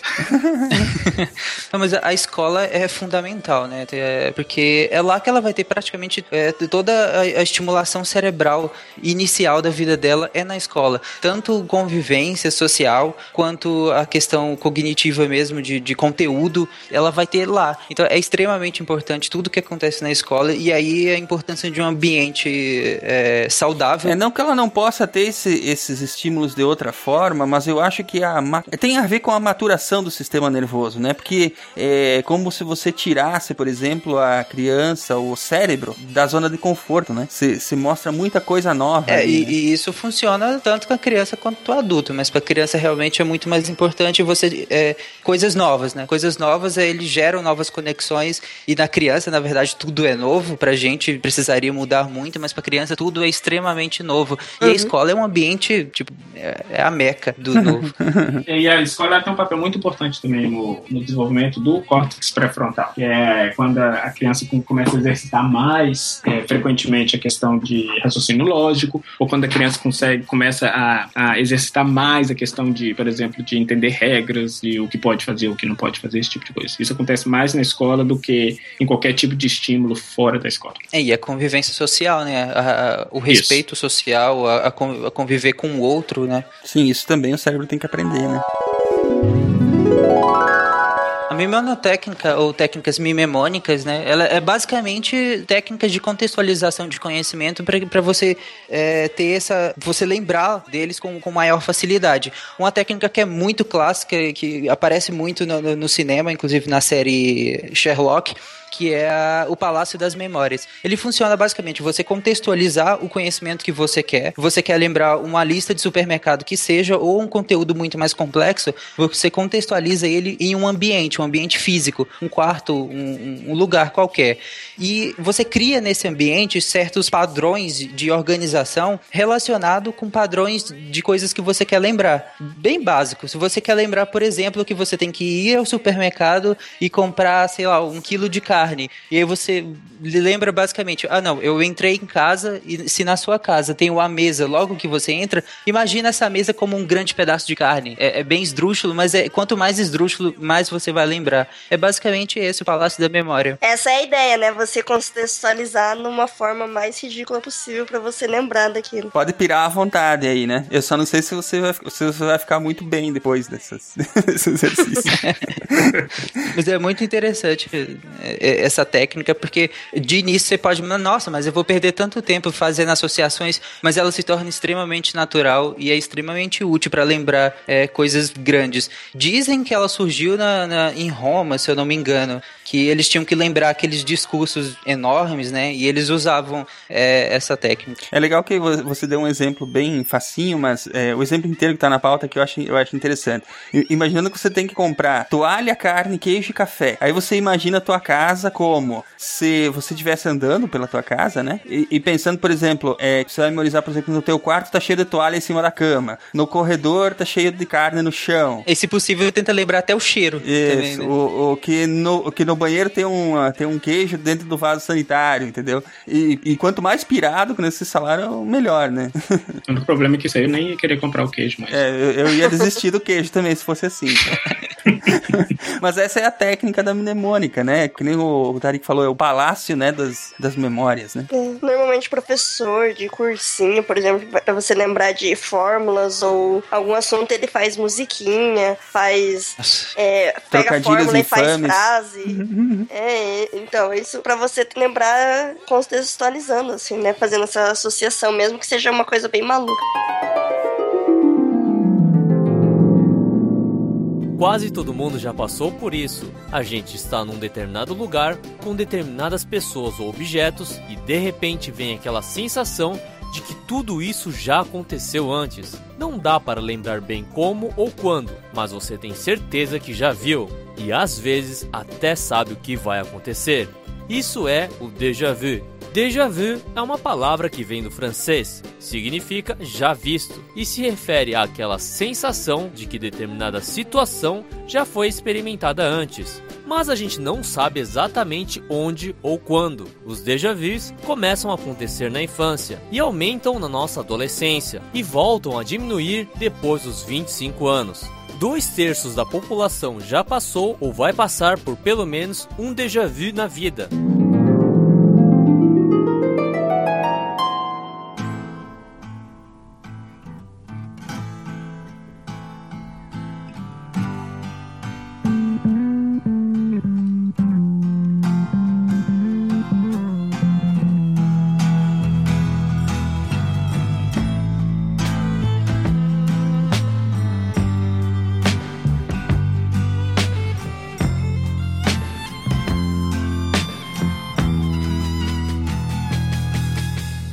Que a gente pode complementar de uma maneira bem bacana falando sobre os distúrbios de memória, né? Que nós temos vários e com várias causas das mais variadas que são bem interessantes. A gente podia começar pela amnésia, Estrela. Pode falar sobre ela? Então, a amnésia ela acontece de, por diversas causas, né? E ela pode ser, tipo, ou só é, é, você ter na hora e depois nunca mais ter amnésia, ou você ter permanente, ser permanente, assim, você sempre vai ter é, esse distúrbio. É, então, a amnésia é que você não consegue reter informações ou novas, assim, por exemplo, é, existe alguns casos de pessoas assim que não sempre parece que vivem um, o mesmo dia, né? Porque não lembram o que fizeram ontem. Assim. Tem até o filme sobre isso. Não é Prometheus esse filme. não, não. não ah, vocês acharam que ia acabar o programa é, Apesar sem, de nós lembrarmos dele em todos os casts. É. é ou você não consegue mais lembrar de alguma memória antiga. Às vezes pode ser grande parte da memória ou alguns pedaços você simplesmente esqueceu aqui, né? E, tipo, a amnésia retrógrada, é essa que você não consegue evocar as antigas memórias, elas podem ser induzidas assim, pela administração de choque eletroconvulsivo ou pela administração de drogas, assim, que vão alterar esses sistemas de neurotransmissores do cérebro, né? Pra você poder tentar relembrar essas memórias antigas. Ou você pode ter uma memória global, que você realmente não lembra de nada pra sempre. Senão seria legal. Agora aí, André, e aquela. é, porque tem casos, né? Por exemplo, que a pessoa tem um, um- sofre um acidente, por exemplo, de carro, e a pessoa não lembra aquele período exato do acidente. Ela não lembra o que, que aconteceu naquele, naqueles, naqueles minutos ali. Isso é por causa do choque do acidente, por exemplo, é, balançou o cérebro, eu digo choque físico mesmo, ou é por causa do choque do excesso de, de, de sensações é, emocional? É, eu acho que é um pouquinho dos dois. O nosso corpo ele é muito interessante porque ele, ele quando ele, ele percebe que tem uma área que tem um trauma muito grande, ele vai tentar desligar aquela área para que ou o trauma não seja maior ou para que a pessoa não sinta dor por causa daquele trauma. É, e, e essa perda dessa memória específica de algum acidente é muito é uma analogia muito é, é uma analogia perfeita para esse tipo de casos do seu cérebro simplesmente fez o seguinte ou você tem um choque é, físico Deu merda aqui, vai deixa eu desligar o interruptor. de- exatamente. Deixa eu desligar para que esse choque não acabe se espalhando para outras áreas do seu cérebro. E quando você literalmente desliga essa certa área naquele momento, você não tem é, nenhum tipo de recollection, nenhum tipo de, de, de, de fatos que, que vão te fazer lembrar sobre aquele momento específico. É, o cérebro não chega a captar né, as informações sensoriais. Ou, ou, na verdade, capta, mas descarta tudo, né? É, quando, na verdade, por exemplo, quando a gente tem o famoso ataque epilético, é, o ataque epilético nada, nada mais é do que aquele curto-circuito no seu cérebro. Então, você tem várias. Você tem transmissões elétricas entre neurônios. E essas transmissões ficam loucas e você tem literalmente um curto-circuito no seu cérebro. E, e esse curto-circuito, quando aí ele chega nessa área motora, o que, que ele faz? Você vai movimentar a sua área motora toda. Então, você vai se sacudir. É, mas vocês já perceberam que quando a pessoa acaba de ter um ataque epilético, ela geralmente se desliga? E, e, algumas vezes, tem muita pessoa que reporta, ela não lembra do momento em que ela desmaiou especificamente no momento que ela caiu para poder começar o ataque. É simplesmente assim, parece que o cérebro meio que percebe que ele vai entrar em curto. O que, que ele faz? Opa, deixa eu desligar essa área de memória aqui. Aí entra em curto, dá o curto, o cérebro todo desligado. Aí depois que esse curto passa, ele fala: opa, agora eu posso ligar essa área aqui de novo. Vamos pro próximo, que é bem bacana, só que não, que é o Alzheimer, né? Aliás, Eloy, como é que fala isso aí? Alois. Alois Alzheimer. Alzheimer, né? Parabéns pra você por ter dado um nome pra essa doença aí, cara. O nome ficou associado a uma desgraça. Então, é, Alzheimer, a gente não sabe a causa específica. A gente sabe que ele é, li- é ligado a um envelhecimento e que ela tem uma predisposição genética. Quando tem fator genético, geralmente tende a ser mais cedo, né? Eu vi, eu já vi vários artigos sobre isso, que os caras estão relacionando o alumínio, que a gente consome, digamos, em panela, com o Alzheimer, né? Porque hoje em dia é muito mais comum você usar panelas de alumínio e tal do que antigamente. Tá certo que, tipo, a expectativa de vida também do- hoje é maior, então você tem mais casos, o diagnóstico é mais fácil e tal. Mas já vi pesquisas falando, do- relacionando o alumínio a casos de Alzheimer. Ele tem alguma, alguma relação mesmo, André, com, com acúmulo de substâncias nocivas, por assim dizer? Pois é, esse tipo de, de, de pesquisa que faz esse tipo de associação, é, obviamente são pesquisas correlacionais, então fica muito difícil de fazer qualquer É tipo muito de... inconclusível ainda, né? Exatamente. Alzheimer é o tipo de doença que todo mundo quer fazer algum estudo que correlacione com Alzheimer. É, pra poder tentar explicar. A, as- uma das explicações mais plausíveis para a causa do Alzheimer, e a- a- pelo menos a que eu, uma das que eu acho mais plausível, é geralmente o cérebro de uma pessoa com Alzheimer, ela, a gente tem umas áreas no nosso cérebro que são que a gente chama de ventrículos, que são espaços vazios, é, de vazios de neurônios dentro do nosso cérebro, que, que você tem um certo tipo de líquido que, que, que fica nessas, nessas Produção do líquido, né? Exatamente. E o cérebro de pessoas com Alzheimer geralmente tem essas regiões muito maiores, o que mostra que essas regiões elas ocupam, um espaço muito maior no cérebro. Um outro ponto que é muito interessante também que essas pesquisas mostram é a questão de você tem menos mielinização no seu cérebro. Então, o que, que é isso? Um neurônio, quando ele comunica com outro, ele comunica através desse axione, que é essa, essa, esse dendrito um pouquinho maior. E como ele é muito maior, para o impulso elétrico passar desse, desse axônio para um outro neurônio, ele tem que andar uma distância muito grande. Então, qual que é a, qual que foi a, a- o macete que o cérebro arrumou? Ele falou assim: bom, eu vou criar esse negócio que eu vou chamar de mielina, bainha, bainha de mielina, em volta desse neurônio, para que o impulso elétrico, na verdade, pule por cima dessa mielina e chegue mais rápido ao final do, do, do, do axônio. Então, tem-se a ideia de que quanto mais mielinização você tem no cérebro, mais, é, mais rápido o impulso nervoso passa de um neurônio para o outro e você acaba tendo um- um- uma frequência maior. Cérebro de pessoas com Alzheimer tem pouca mielinização. Você vê que eles a baía de mielina ou elas se degradam mais facilmente ou são, são, são poucas. Nesse caso, ela estaria ligada a uma deficiência genética na produção dessa substância. Exatamente, exatamente. Essa, para mim, tem sido uma explicação das mais plausíveis e que é muito comum, por exemplo, na, com a velhice também. Você tem uma, não só de, de desmielinização, mas você tem pouca produção dessa mielina, por exemplo. E isso é normal. E é por isso também que a gente tem um processamento cognitivo um pouquinho mais lento com a, com a, com a produção de. com, com a sua idade. E, e- e tem várias pesquisas, algum, também ainda correlacionais, mas que, que, que eu relaciono muito, muito bem com essa questão da mielinização, que é a questão de se você trabalha o seu cérebro muito durante a sua juventude, a probabilidade dessa miel, de desmel, desmielinização Essa é a pa- palavra de hoje, crianças. Anotem aí. a probabilidade dela ocorrer é um pouquinho menor e quando ela ocorre, ela ocorre um pouquinho mais tarde. Então tem várias pesquisas mostrando, por exemplo, que até bilíngues, pessoas bilíngues, pessoas que falam mais de, de uma língua, elas têm o onset do Alzheimer um pouquinho mais tarde do que pacientes que falam uma língua só, por exemplo. Apesar de todas essas pesquisas, ainda não existe um tratamento eficaz, né, pro, pro mal de Não. Alzheimer, né? Não. E o tratamento eficaz ele só virá com, com, com algum tipo de pesquisa que mostre eficazmente o que causa diretamente esse Alzheimer. Porque depois que, depois que ela tá desencadeada, é muito difícil conter, né? Até porque, assim, eu acho que o, o grande consenso, consenso não, mas o, o conclusão que a gente chega mais ou menos hoje, e eu, e eu acredito que provavelmente a gente vai parar nela, é que o Alzheimer vem com a velhice. Ponto. E eu acho que pra finalizar a gente pode falar sobre falsas memórias. Essa aí é boa também, né? A pessoa cria a própria realidade. Como é que funciona isso, André? É, muitos de vocês, durante o comecinho do programa, estavam falando de algumas memórias que... E algumas dessas memórias foram memórias de antes de 5 anos de idade. É, e algumas dessas memórias, não estou falando que são, mas geralmente quando a gente tem alguma memória anterior a 5, 4 anos de idade, é, a probabilidade dessa memória ser uma memória falsa é muito maior. Por quê? A gente tem certo conhecimento, a gente tem um certo conhecimento prévio do mundo. Então a gente monta esquemas na nossa cabeça que nos ajuda a explicar como que o mundo funciona. Quando a gente vê alguma informação, a gente não presta atenção em todos os aspectos daquela, daquela cena, por exemplo. Quando a gente está vendo alguma coisa, a gente não presta atenção em todos os aspectos daquela cena. A gente presta atenção em alguns aspectos e os outros a gente preenche com o nosso conhecimento prévio.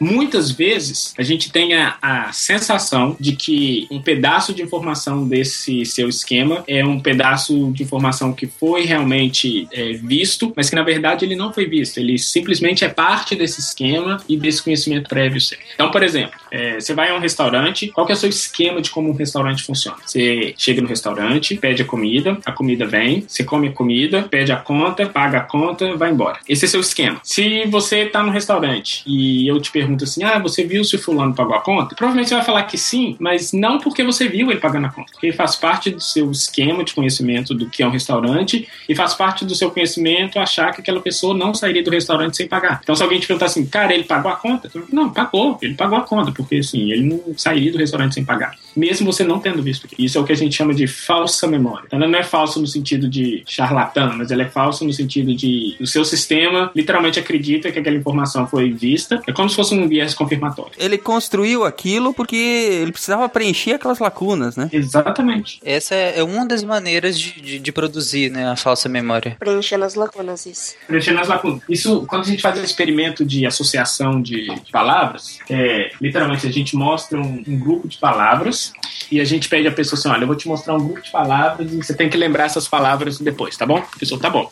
Então a pessoa vai criar uma técnica para lembrar aquelas palavras. Então, suponhamos que a pessoa vai criar uma técnica associando essas palavras uma com a outra. Então a pessoa vai lá, tá, tô mostrando uma palavra: sofá, mesa, cadeira, porta, luz, tudo mais. E no final, eu falo para ela assim: me fala aí as palavras que você lembrou, que você lembra. Então, ela, como ela associou, ah, ele, aquilo são coisas da casa. Então, peraí, então tinha a palavra porta, tinha a palavra mesa, tinha a palavra abajur. Aí, se você pensar bem, abajur não tinha. Mas como ela estava fazendo associação coisas de casa, a palavra abajur veio junto o pacote. E ela colo- acabou colocando a palavra lá. Isso é que a gente chama de falsa memória. E é interessante que tem outro mecanismo de falsas memórias que é o tipo de sugestão. E nesse é- ele é muito interessante, porque, por exemplo, é, tem um vídeo do Minutos Psíquicos e uma palestra da, da doutora Elizabeth Loftus, que é uma das grandes especialistas nessa área, que ela fala, por exemplo, se você pergunta pra alguém assim, é, primeiro você fala pra alguém que dois carros bateram, e aí depois você pede pra essa pessoa pra ela estimar em que velocidade que eles estavam. Só que se você, em vez de falar que dois carros bateram pra outro grupo de pessoas, você fala assim, dois carros se chocaram, e perguntar pra essas mesmas pessoas é, em que velocidade que eles estavam, as pessoas que, que ouviram se chocaram e não só se encostaram ou bateram levemente, elas vão falar que a velocidade estava muito maior. Então, assim, você é o poder da sugestão de falsas memórias. É, e o mecanismo, na verdade, o, me- o mecanismo cognitivo por trás desses dois exemplos é o mesmo. Você está fazendo, você, literalmente está associando é, uma palavra X, a- ou seja, a categoria semântica da palavra X a um certo movimento que é a um uma certa velocidade que é parte do seu conhecimento prévio. Nos Estados Unidos, a, a doutora Elizabeth ela fez uma pesquisa rápida que ela defendeu vários réus que foram acusados é, que eram inocentes.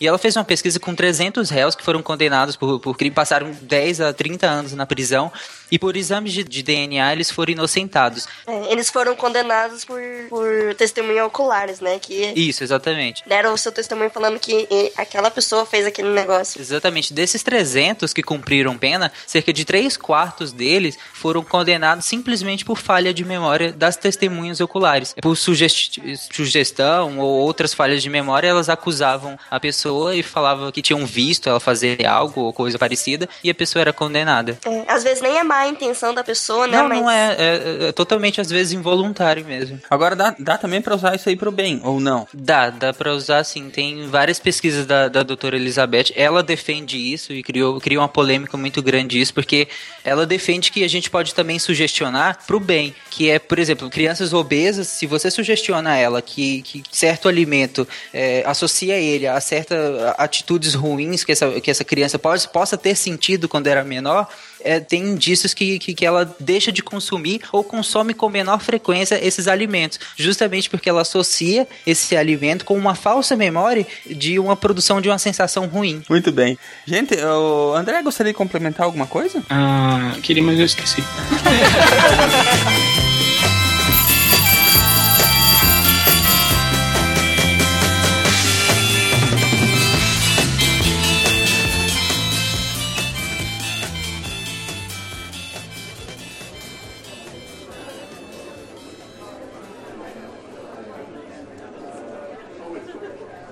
galera, como é que foi o fim de semana de vocês? Não lembro. Pô, Ixi, não lembro. então foi boa, hein? Caramba! Ah, por conta do cast, tá certo. tá Isso, certo, é. Tá certo, tá certo. Nossa, eu não Tá, aguento razão, mais as pessoas fazerem essa piadinha do eu não lembro. É porque você lembra das piadas, tem que esquecer. É verdade. Bom, então, gente, pra onde que a gente vai dessa vez? Pra. Pra algum lugar bem Comer? legal.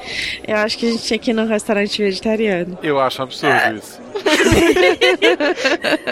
Cara, olha, eu já fui em um. Até, é, a comida é até boa, viu, Marcelo? Não é ruim, não, cara. Cara- Talvez- é capaz que você goste. Você tem que entender que o único vegetal que eu como é batata frita. Que são dois vegetais, né? A batata que é vegetal em óleo vegetal. Ai, Mas você vai gostar, é comida indiana. Pô, Marcelo. só É, melhora. é, pra você ter- é, pra você, é, é pra você conhecer coisas novas, poxa. É, eu tô vendo que o Marcelo vai ficar só na água Vou, refrigerante. vou. Vai, vamos, vai, vambora, vambora.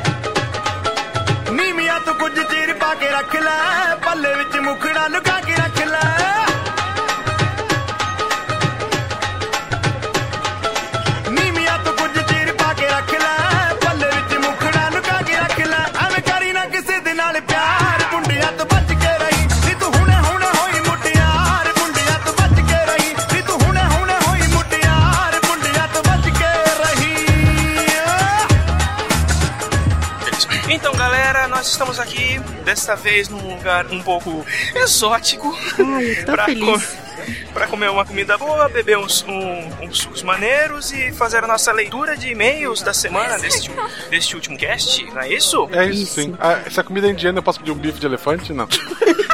Olha. Só não pode ser de vaca, né? Não, não pode. É, então. Vaca não rola. Não, mas. Então, beleza. Então, vamos lá ler os e-mails que os nossos ouvintes mandaram pra gente nessa semana. É, Carol, você quer começar? Ó, ó, vou querer o suquinho do dia, que hoje é suco de abacaxi aqui no restaurante. E eu vou Tem querer. abacaxi na Índia? Tem abacaxi na Índia. O que, que tem? A Carol sabe o cardápio de cor, já. Conheço o cardápio de cor. Ó, eu vou querer o prato do dia e de sobremesa eu quero a banana celestial, por favor. Legal isso não. É, Não, né? é É mó bom, inclusive. É a melhor sobremesa do restaurante. Beleza, então. Qual que é o seu primeiro e-mail, Carol? É, o e-mail é do Jadson Belém de Moura. Ele é professor universitário e coordenador de pesquisa, pós-graduação, extensão e ação comunitária FASEG. Fa- FASEG. Vocês acham que é assim que pronuncia? Fá, peraí. Facege deve ser. É, Faseg. Faseg. FASEG. Faseg. FASEG. Editor, por favor, editar todas essas coisas que eu falei. Obrigada. Vou não. Bom, ele tem 29 anos e ele escreveu de Goianésia. Achei bem legal, não sabia que existia uma cidade que chamava assim. É, saudações. Será que fica em Goiás, né? Ah, deve ficar, né, em Goiás, né? Goianésia. Me lembra a amnésia, achei bem legal. Tem tudo a ver com o cast, sabe? Por isso escolheu, então. Não, tipo, não foi. é- Vocês vão, vocês vão ver por que, que eu escolhi, mas, não, mas isso, isso é, um, é um- é um bônus. É tipo Gaspar. A cidade- o bairro que eu moro é Gasparinho. Tem um Gaspar Mirim, tem um Gaspar Alto. Tudo é Gaspar aqui. Ou Bill É, Shaw. deve ser. Então ele fala assim: saudações saicastianas. Sai que é ano. Sauda saudações saicastianas pra você também. Acho legal, cada um inventa um tipo, né? É, acho, acho ótimo, acho ótimo. Ótimo episódio sobre abelhas e muito informativo. Parabéns pelo conteúdo. Sou formado em agronomia e pessoalmente tenho certos traumas da disciplina da apicultura, pois não passava, não passava uma aula prática sem, to- sem tomar um prego. Acredito que isso é, é uma picada, né? Tomar um prego. Muito Eu provavelmente. espero que acho sim. sim. Eu espero que sim. Eu também espero. É, gostaria de complementar algumas informações sobre a produção agrícola e manejo de abelhas.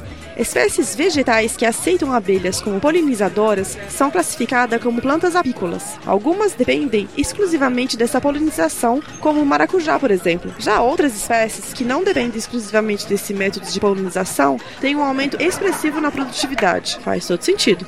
É, como foi mencionado, o uso de polinizadores diminui sim o custo da mão de obra. Ainda citando o maracujá, a polinização manual é prática comum em áreas onde a incidência da man- mamangava é baixa. Estão terceirizando até o trabalho das abelhas, olha só. Exatamente. Olha só. o funcionário vai com uma espécie de pincel em todas as flores, espalhando o pólen. Esse manejo também é observado em outras espécies que possuem uma gama restrita de polinizadores. Essa, essa técnica era usada pelo, era usada pelo Mendel quando ele fez a, a estudo dele genético com ervilhas. Só que ele, ele polinizava as flores com um pincel. É exatamente a mesma técnica. Pô, legal, isso é bom. Continua. Pra ter controle, né, do... do... É, exatamente. Ele pegava a ervilha lisa, né, e polinizava com a, com a, a, er- a flor da ervilha lisa, com a flor da ervilha enrugada, pegava um pincelzinho e, e passava de um pólen pra outro, assim mesmo. É exatamente isso como, como Ele você era escreveu. cafetão de ervilha. Isso. Meu Deus, foi a melhor, melhor definição que eu já vi dele até hoje. É, espécies graníferas, como soja e milho, de modo geral, se beneficiam bastante da presença de abelhas, aumentando a produtividade em cerca de 20 a 50%. E a eficiência das abelhas em relação a outros insetos polinizadores é de 97,43%. É, vale citar que esses números todos e todas as informações que o Jadson está nos dando, ele, ele- ele fornece no e-mail todas as fontes. São papers todos publicados. Pô, É mania de pesquisador. hein? É, espécies frutíferas têm seus teores de açúcares aumentados, açúcares aumentados nos frutos, além de, uma incrementa, além de um incremento de peso e número de frutos com a presença de abelhas na polinização. Outro ponto importante são as abelhas brasileiras, que de modo geral não possuem ferrão. A abelha jataí, desculpe gente, eu não tenho maturidade. Já tá aí espanta. Já tá aí. Ai, gente, desculpa. Ai, ai. A abelha jataí, por exemplo, tem o maior valor agregado de produção de mel quando comparado às demais abelhas, onde o quilo deste mel é comercializado por, cerca- por cerca de 200 reais. Gente, como assim? Que é quilo muito de mel. caro. Sim. A informação de que caixas de abelhas são alugadas para aumentar a produção de determinadas culturas é real, sendo mais um ponto onde é possível explorar economicamente a apicultura. No mais, um abraço e continue com esse excelente trabalho e contem comigo para qualquer coisa. Dr. Jadson Moura, microbiologia agrícola. É por isso que eu escolhi vou ele. É um coleguinha É, né? meu. Olha que Ele- legal. Ele meio que se convidou, hein? Acho que conta É, comigo eu para senti, eu, qualquer eu coisa. achei, É. eu achei muito legal isso, achei bem legal. A gente acho que a gente pode, né, pensar Talvez, em quem um, sabe. um cast com o Sr. Jadson. É, é legal que abelha. Eu só fui pro hospital duas vezes na minha vida inteira. Assim, eu nunca levei ponto, nunca sem nada. A primeira que eu fui desmaiar, de passar muito mal, foi uma picada de abelha. Hum. Por isso, Meu primeiro amor é um filme de terror pra mim. Caramba. verdade. Mas beleza, então. Muito, é, muito bem, Dr. Jadson. Muito obrigado pelo seu e-mail e continue assim, continue ouvindo a gente, cara, e mandando sua, sua, suas, suas mensagens pra gente, pra gente poder ler, ler no ar aqui e acrescentar mais conhecimento pra gente, que nem sempre a gente acerta. Muito bem, então, Estrela, o que que você vai comer, o que você vai beber, o que você vai ler? Então, eu vou no mesmo da Carol no prato do dia. É, eu não sei, né? O cardápio então vai isso. É ótimo, E eu pra compensar, né? Que nem aquelas pessoas que vão no, McDonald's e pedem uma Coca Zero, então eu vou pedir uma Coca-Cola normal pra compensar a quantidade de porcaria que eu preciso ter, pra não ser uma comida tão saudável assim. Tu já viu, tu já viu a Coca-Cola escrito estrela? Não. Não. Nunca vi também. Ouvintes achem, por favor. Não será que Não sei, é o Deve ter nome? algum canto. Deve ter em algum canto. Se bem que eu não achei nem com o meu nome ainda. É sensacional. O Marcelo pergunta, é o nome? E a estrela não responde. É, eu não sei, né? É, é o nome dela, mas ela, ela nem nem assume. Tipo, é, sei que é o nome, mas sabe como é que é? Meus pais eram meio íris. Eu já vi Mabê, não Mabi, Mabê. Eu também já vi Mabê. Mabê nem Não, nome Mabê. de gente é isso. Mabê é, tá estrela. Fala isso. Fala, fala, pra, fala pra Mabi que Mabi te mata. É isso que eu ia falar, Mabê. Se você estiver escutando a gente, um beijo, viu? A gente ama você. Eu sou o Marcelo Quem é que tá Mabê, essas meu coisas aí. Deus? A Marina Bonafé, Ah tá, mas não é o nome dela de lá do verdade. Vila S. Não, não é, mas você zoa, você zoa com isso, ela te esgana. Tá, acha Gaspar, tá nem no mapa. Vamos lá, estrela, desculpe. Olha lá, e-mail do Thiago e ele diz: ensina o sobrenome aqui, sugestões. Vocês estão e-mail- da zoeira aí. E o e-mail dele é mó legal, você viu? E-mail só de zoar. Provavelmente ele escrever é de alguma coisa, né? E não quer que os amigos percebam. Verdade. Porque ele é- tem 14 anos, é estudante de Fortaleza, Ceará. Sério que a gente vai ler o e-mail de novo de de Elite 14 anos? Sim. Sabe, né? Pode ser pedofilia. Não, não sei. É que tá falando. Jesus amado, ó, ó as ideias. Não falei nada. Não falei Não, mas eu nada. acho legal pessoas nessa idade. Eu gostei Tá. muito desse e-mail, inclusive. Esse Era e-mail é super bem escrito, assim. eu- É muito bom, eu gostei muito desse e-mail. É que eu já tinha escolhido do outro, né? Esse do outro que a gente tinha recebido, né? assim que a gente recebe. Ah, esse outro, assim que ele caiu no e-mail, eu já copiei e coloquei aqui, que eu falei, nossa, alguém vai roubar ele. É meu. É meu, é meu, é meu, é meu, é meu, é meu, é meu. É meu, é meu. Olá, Sarkets. Ah, meu. Comecei a escutar o SciCast a partir de uma recomendação feita por um amigo meu, o Mauri, que é ouvinte e provavelmente está rindo da minha cara agora. Um beijo, Mauri. Até porque Thiago tem um milhão, né? E tu não botou sobrenome. É, Thiago é amigo do Mauri. Uhum. Deve ser fácil achar, é Yes, português. Mas não uma latinha com o nome Mauri. Ah, é, não, Não. é, já não vai rolar. Definitivamente não. Ele me recomendou, pois eu estava em um intensivo de episódios de outro podcast que também sai às sextas, que vocês quase não conhecem. Eu não faço sei do que ele tá falando. Não, Não, não- sei. também desconheço do que ele tá falando, cara. Achei que era uma ideia exclusiva nossa, mas enfim. Depois de ouvir uns 20 podcasts em uma semana, Nossa, Como é cara. bom ter 14 anos, né? É, é muito tempo livre, hein, galera? Porra, não foi nem pra escola. Ou ouviu na escola. Ó, coisa feia. Não pode ouvir SciCast na aula, não, hein? Tem que fazer atenção na aula. Depende da aula. Ó, Marcelo. ele me perguntou se eu gostava de ciência a nível de curiosidade e logo depois me passou o episódio do Dr. Who, o quinto que eu. Avaliei o SciCast no iTunes e fazia parte do grupo do Facebook. Muito agora bem, agora vai ser mais fácil achar ele. Quem é. Facinho É. agora. É. A não ser que ele realmente tenha trocado o nome, Thiago, não. Enfim. Então. Bem, escreva esse e-mail para comunicar-lhes que finalmente terminei a maratona de episódios do SciCast, coincidentemente no dia 12 de meu aniversário. Ó, parabéns. Parabéns. Passou o aniversário ouvindo o SciCast. Sim. Ouviu o SciCast do aniversário? No aniversário você não. Deveria. Deveria. Mas, mas ele fez 14, né? Não fez 15. Uhum. Ele recém fez 14. É. Confesso que, ao notar da possibilidade, apressei-me para concluir o quanto logo. E devo parabenizá-los pelo excelente trabalho de divulgação científica nesse país tão, necessi- tão necessitado que é o Brasil. O trabalho de vocês consegue atingir uma boa quantidade de pessoas e informá-las de modo divertido e dinâmico, e divertido em temas dinâmicos que elas mesmos sugerem. Muito bem. É, não só isso, mas o conteúdo de vocês pode facilmente ser usado como material didático. A pauta do programa é bem estruturada, os convidados são muito bem escolhidos e bem informados, e as piadas enfadonhas de vocês dão um toque muito divertido e engraçado ao programa. Enfadonha Tornando é assim muito mais atrativo. Ó, enfadonha, é, pode tirar o meu dessa. Não estou, não faço parte da piada enfadonha. Isso aí é coisa do Marcelo e do Silmar. Pelo contrário, não, minhas piadas, minhas piadas são excelentes, não tem. Enfadonha não é um elogio. Não, olha só, dão um toque muito divertido e engraçado ao programa. Ó. Acho que ele gosta. É, eu acho que ele, eu acho que ele não sabe o significado de enfadonha. Eu também acho que não. Ah, possivelmente. Tornando assim muito mais atrativo o assunto e muito mais fácil o aprendizado. Pelo menos ele tem aprendido com essas piadas enfadonhas, Marcelo. Obrigado. Utilizo constantemente o SciCast como referência escolar e recomendo para meus amigos. Muito bem, tá certinho, é isso aí. Ou deve ser o chato da rodinha, né? Ah, eu- nossa, Marcelo. Já Eu pegou não. já o negócio pessoal, hein? Ó. Eu, eu, não, não, eu no meu mundo, eu convivo com gente que trabalha em escola. Tem horas que eu começo a falar de umas loucuras que a gente aprende no Sagast ou em vídeo aí do Atlas, que seja, que as pessoas param pra me olhar assim, tipo, o que você tá fazendo, sabe? A gente não queria se aprofundar tanto nessa loucura. Fala, desculpa. É, mas acontece. Vai lá. Um grande abraço à equipe do SciCast e continue com excelente trabalho. É- Essa parte é excelente, lê estrela, por favor. Peço uma demonstração de carinho e admiração significativa para as garotas do SciCast, Bel e Estrela. Oh, obrigado. Ah, não, As garotas do. SciCast, olha só. As garotas do SciCast. Bel, Estrela e Silmar. Porra, parabéns. Tá vendo o que que dava usar cabelo comprido? Ainda bem que eu Oh, é, né? é, os ouvintes confundem. Ele até colocou uma carinha de vergonha falar do Silmar, mas. É. Ele colocou um inferior a 3, que é um coração internet. Colocou um inferior a 3, olha só. É a ciência matando emoticon.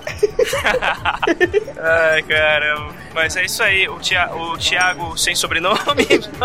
Muito obrigado pela sua mensagem. Continue ouvindo a gente e faça um favor a si mesmo. Vá até os professores português que é que fadonha. que eu acho que você não entendeu. Não, eu acho que ele, escreveu muito bem, assim? É, é. Não, ele escreveu direitinho, cara, mas tá, tá deslocado, tá ligado? Tá. Obrigado, Thiago. Muito valeu, cara. Beijo, Thiago. Ei, Mar- ei, Marcelo, o que você vai comer? O que você vai Eu, eu tenho um fandangos na mochila, eu vou pedir uma coca. Sabor presunto. Ó, Marcelo, você devia provar pelo menos a sobremesa. Qual é a sobremesa? Você tem ou banana celestial, que é banana caramelizada, Ah. ou. Qual que é o de cenoura? Eu não lembro mais como é que chama, mas não, é um cenoura. doce. Não, de não, cenoura. não, beleza, valeu. Eu não sou coelho. Tá, me vê três dessa banana celestial aí. Eu vou jogar um fandango em cima e botar pra dentro. Ai, meu Deus. É mó bom esse de cenoura, você é mó besta. Eu vou querer o doce do Marcelo, viu, gente? Pode passar pra mim. Vai lá então. Tá bom. Eu vou ler aqui um e-mail de um ouvinte muito especial, o senhor Lito, lá do Aviões e Músicas. Ai, saudades, beijo. Ele esteve com a gente no especial de aviões, no Primeira Guerra, né? Que foi no final do ano passado. Isso. E ele teve com a gente na reunião de final de ano do SciCast, depois Na da CPBR da Marcelo, não pizzaria. esteve. Foi tão legal. Um beijo lindo. E um beijo pra sua esposa também. Pizzaria leva um litro. Restaurante vegetariano leva o gordo do Massata, certo? Isso. Tá. Nem vem, cara, que eu tava na pizzaria também. Tá, o Lito tem como profissão a melhor do mundo, na opinião dele. Ele tem idade de 48 anos e está em São Paulo. É, ele pede pra usar o sotaque especial, eu vou tentar. Boa tarde, pessoal. é isso? Isso, da no interior mesmo. Interior, boa tarde, pessoal. Dire- direto ao assunto, ouvindo o episódio das abelhas, vocês perderam a chance de derrubar um mito enraizado pelo mundo, que tenho certeza que já ouviram por aí. As abelhas desafiam as leis da física e da aerodinâmica e não poderiam voar. Esse mito, Ai, meu Deus do céu. Tá muito bom, mano. esse mito surgiu quando um engenheiro, provavelmente bêbado, fez uns cálculos num papel, levando em consideração a área da asa da abelha e seu peso. Chegando matematicamente à conclusão que a abelha não poderia voar, mas obviamente elas voam. Então as leis da física estão erradas. O cálculos do engenheiro, eu já tô me perdendo no sotaque. Os cálculos do engenheiro. Qual dos dois vocês acham? O que vocês acham? Tá errada a física conhecida ou os cálculos do engenheiro? A física joga fora. Exato, né? É, o- é porque o comentário que eu já vi em outro- outros podcasts. Ah, não, mas é porque a física que tu usa é a física humana. Outros, outros seres usam uma, a física especial deles, tá certo? É, é Certíssimo exatamente isso. A explicação é a seguinte: apesar dos cálculos do engenheiro estarem corretos, ele analisou o modo de voo da abelha com as asas rígidas, como se fosse um avião. E sabemos que abelhas, outros insetos, não voam como avião. Pro- Portanto, mito busted. Isso aí. Um abraço um a mito. todos do amigo Lito. Pô, a gente que agradece, né? Esse, eu, eu não lembro tu com esse sotaque, mas já que pediu pra fazer, eu me esforcei Eu muito. também não lembro, né? Mas ok. Não, não mesmo, cara. Um beijo, Lito. cara- Obrigada pelo e-mail. Eu nunca tinha ouvido essa loucura de, da abelha desafiar física. Já Eu também não. disso? Eu também não. Isso deve ser piada. Ah. Não, eu acho que eu já ouvi alguma coisa a respeito, cara, sobre a, a- a- a aerodinâmica das abelhas. É a mesma coisa quando dizem que o besouro, por- pela lógica, não podia voar, que parece um tanque, né? Tanque? é um tanque. Mas ele voa e voa muito bem. Eu, eu acho que é o mesmo princípio. Por causa da, da, da aerodinâmica e tal, e tal o- a abelha não poderia voar tanto quanto o, o besouro não, vo, não poderia. Mas ambos voam muito bem. O que o engenheiro provou é que a abelha não consegue planar. Ela voar, ela voa. É, exato. Então, bom, valeu, Lito. Muito obrigado, um Lito. É, Bom, esse ano teremos outras gravações por aí. Ah, com certeza. Com certeza, ele, com certeza o Lito volta no próximo episódio. Falar de aerodinâmica de insetos. né? Bom, então, vamos, vamos lá, que agora... Tá, vamos lá, Ronaldo. Vambora. É, o último e-mail é meu, né? Então vamos ver o que eu vou comer aqui. Tem fandango Né? na mochila. Não, não, não. Eu, eu vou atacar aqui, deixa eu ver. Ah, já sei. Eu vou, eu vou pedir um, uma pacora recheada, que é berinjela recheada, é bom, isso gostoso pra caramba. Uhum. E, vou, e vou atacar também uma banana celestial e um pudim de iogurte que eles, que eles servem também, que é muito bom. Me vê um pudim também. Muito gostoso. Sério, Aí, ó. me deixando com fome. O, o, o Mar- o Marcelo tá, tá se empolgando, gente. Vamos lá. Com a sobremesa. Pudim de iogurte com damasco, é bom, é gostoso. Ah, Damasco. Mas vamos lá. Vai, vamos lá. O próximo, o próximo e-mail é da Monique Coelho, é estudante de, de estudante de pedagogia, só que tem uma quedinha por todo e qualquer tipo de ciência, segundo ela. 23 anos e de Belo Horizonte, Minas Ô, Gerais. ô, Monique, você gosta de Paulo Freire ou não? Manda um e-mail pra gente respondendo que a gente pode conversar daí. Cara, tá- cal- cara, eu fui pensando, o dia que a gente for fazer um, um episódio do SciCast sobre educação, como é que vai ser a psicologia da educação, que a gente vai, vai eventualmente falar sobre o Paulo Freire, a confusão que vai dar, velho. É, depende de quem a gente botar nessa equipe, né? É, Botar o verdade. ceticismo lá. Mas a gente, botou, a gente botou no Jesus deu tudo certo. Quem é Paulo Freire? Vai, vamos lá. É, ela diz assim: Olá, seus lindos. Porra, convida a estrela. Convida. Convida, pode convidar. Ó. Conhe- Conheci o SciCast ouvindo o episódio crossover do Radiofobia e lá fui eu fuçar o iCast pra achar vocês. Ah, é isso aí, bem. Mais um ouvinte que chegou através dos crossovers que a gente andou fazendo. Muito legal. E um abraço, Léo Lopes. A gente tá. Vamos combinar com o dia de gravar mais uma vez. Isso. Gostei tanto do podcast que resolvi mandar esse e-mail. Primeira vez, e, eu- e notem, esta é a primeira vez que eu mando um e-mail para um podcast, apesar de acompanhar vários, hein? Olha que Aê, honra. ó, ó, ó. Primeiro e-mail que ela manda pro podcast e é pra gente. Aqui a gente leu o primeiro e-mail. Você vê, né? Primeiro e-mail já, já é lido no ar. Você tá, tá com muita sorte, viu, garota? Vamos lá. Sou uma true amiga do Pause porque eu fiz uma mega maratona até ouvir todos os episódios já lançados. Sério, gente, eu só ouvi o SciCast durante semanas e agora tenho que tirar o atraso dos outros podcasts que assinam. Nossa, eu fico imaginando, deve ter realmente. Eu já, já passei por isso. É, então. Gostei muito dos episódios de história, principalmente o da Grécia Antiga. Opa. Aquela, aquela quantidade de besteiras que a gente falou com aquele episódio. Sério, uma coisa, bom, gostou. Eu ainda não assisti nenhuma versão do Cosmos, mas os episódios sobre ele me deixaram muito, muito, muito curiosa. Então tá esperando que pra assistir, ô Monique? Vai. Eu choro vai, em todos. vai. Eu choro em todos. Tu Vai chora? assistir, vai. Eu choro em vários, sério, sem brincadeira. Eu, eu assisto Cosmos, ah, principalmente na versão nova.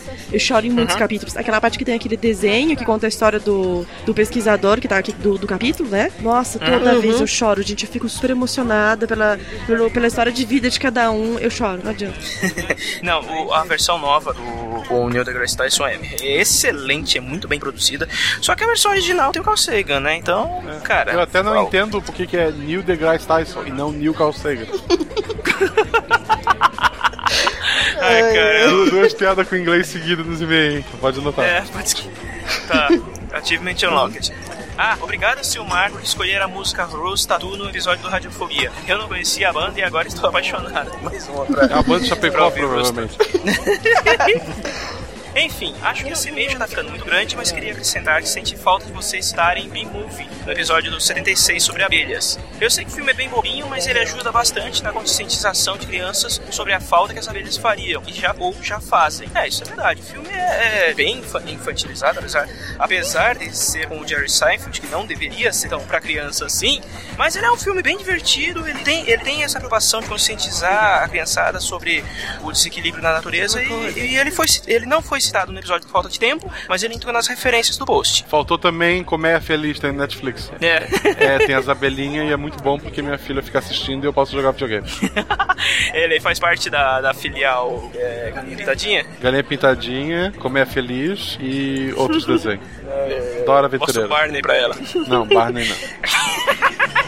É, E assim, beijo pra todos, em especial pra Mel. É, Monique, muito obrigado pelo seu e-mail. Continue escrevendo pra gente, agora já que você deu sorte em, seu primeira, em sua primeira mensagem escrita, é, já foi lida no ar. Você, porra, você, você deu muita, muita sorte. Tem É. gente que tenta, tenta ser lida até hoje e não consegue. E tem, um- e tem um monte, a gente recebe tanto e-mail que o Silmar esses dias deu um porro em algumas pessoas porque a gente não tá dando conta de responder. Em certas pessoas. Certas- É, todos nessa gravação.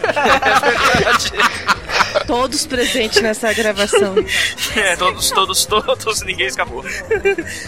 Ai, mas é isso, galera. Vamos, vamos ficando por aqui. Eu acho. Vamos continuar. Eu acho que, que agora que vocês já acabaram de ouvir o SciCast, eu posso fazer um jabá. Faça. Essa semana saiu terça-feira, o episódio 20 do ApexCast, ah, que é um podcast só sobre One Piece. Tem um ouvinte nosso que edita lá, que é o Mr. Caio, que edita muito bem. Caio! É meu Isso, grande amigo. amiguinho da Eu chipo ele, eu chipo ele desde sempre.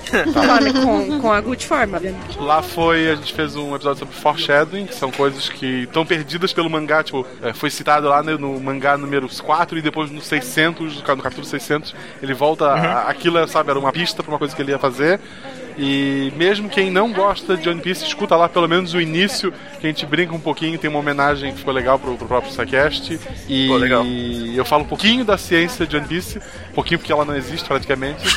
Mas assim, Não, não existe, escuta só eu falar da Deus. ciência de One Piece que ficou legal. E quem gosta de One Piece escuta tudo que o pessoal lá. É o meu podcast, assim, não científico é, favorito atualmente. Muito bem, muito bem. Então ouçam lá o, o, O PEXCast. o Apex, Isso. o ApexCast e prestigiem lá o Marcelo que foi dar uma, Isso. uns tacos lá e tipo, dar um segue. Se tô, de, se tô de anime, só baixa pra contar um download e mostrar que o SciCast fez diferença.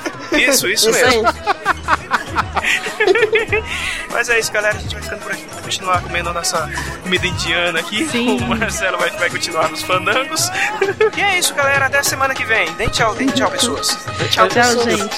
Eu tô aqui na mais. dúvida, ah, eu já li o e-mail?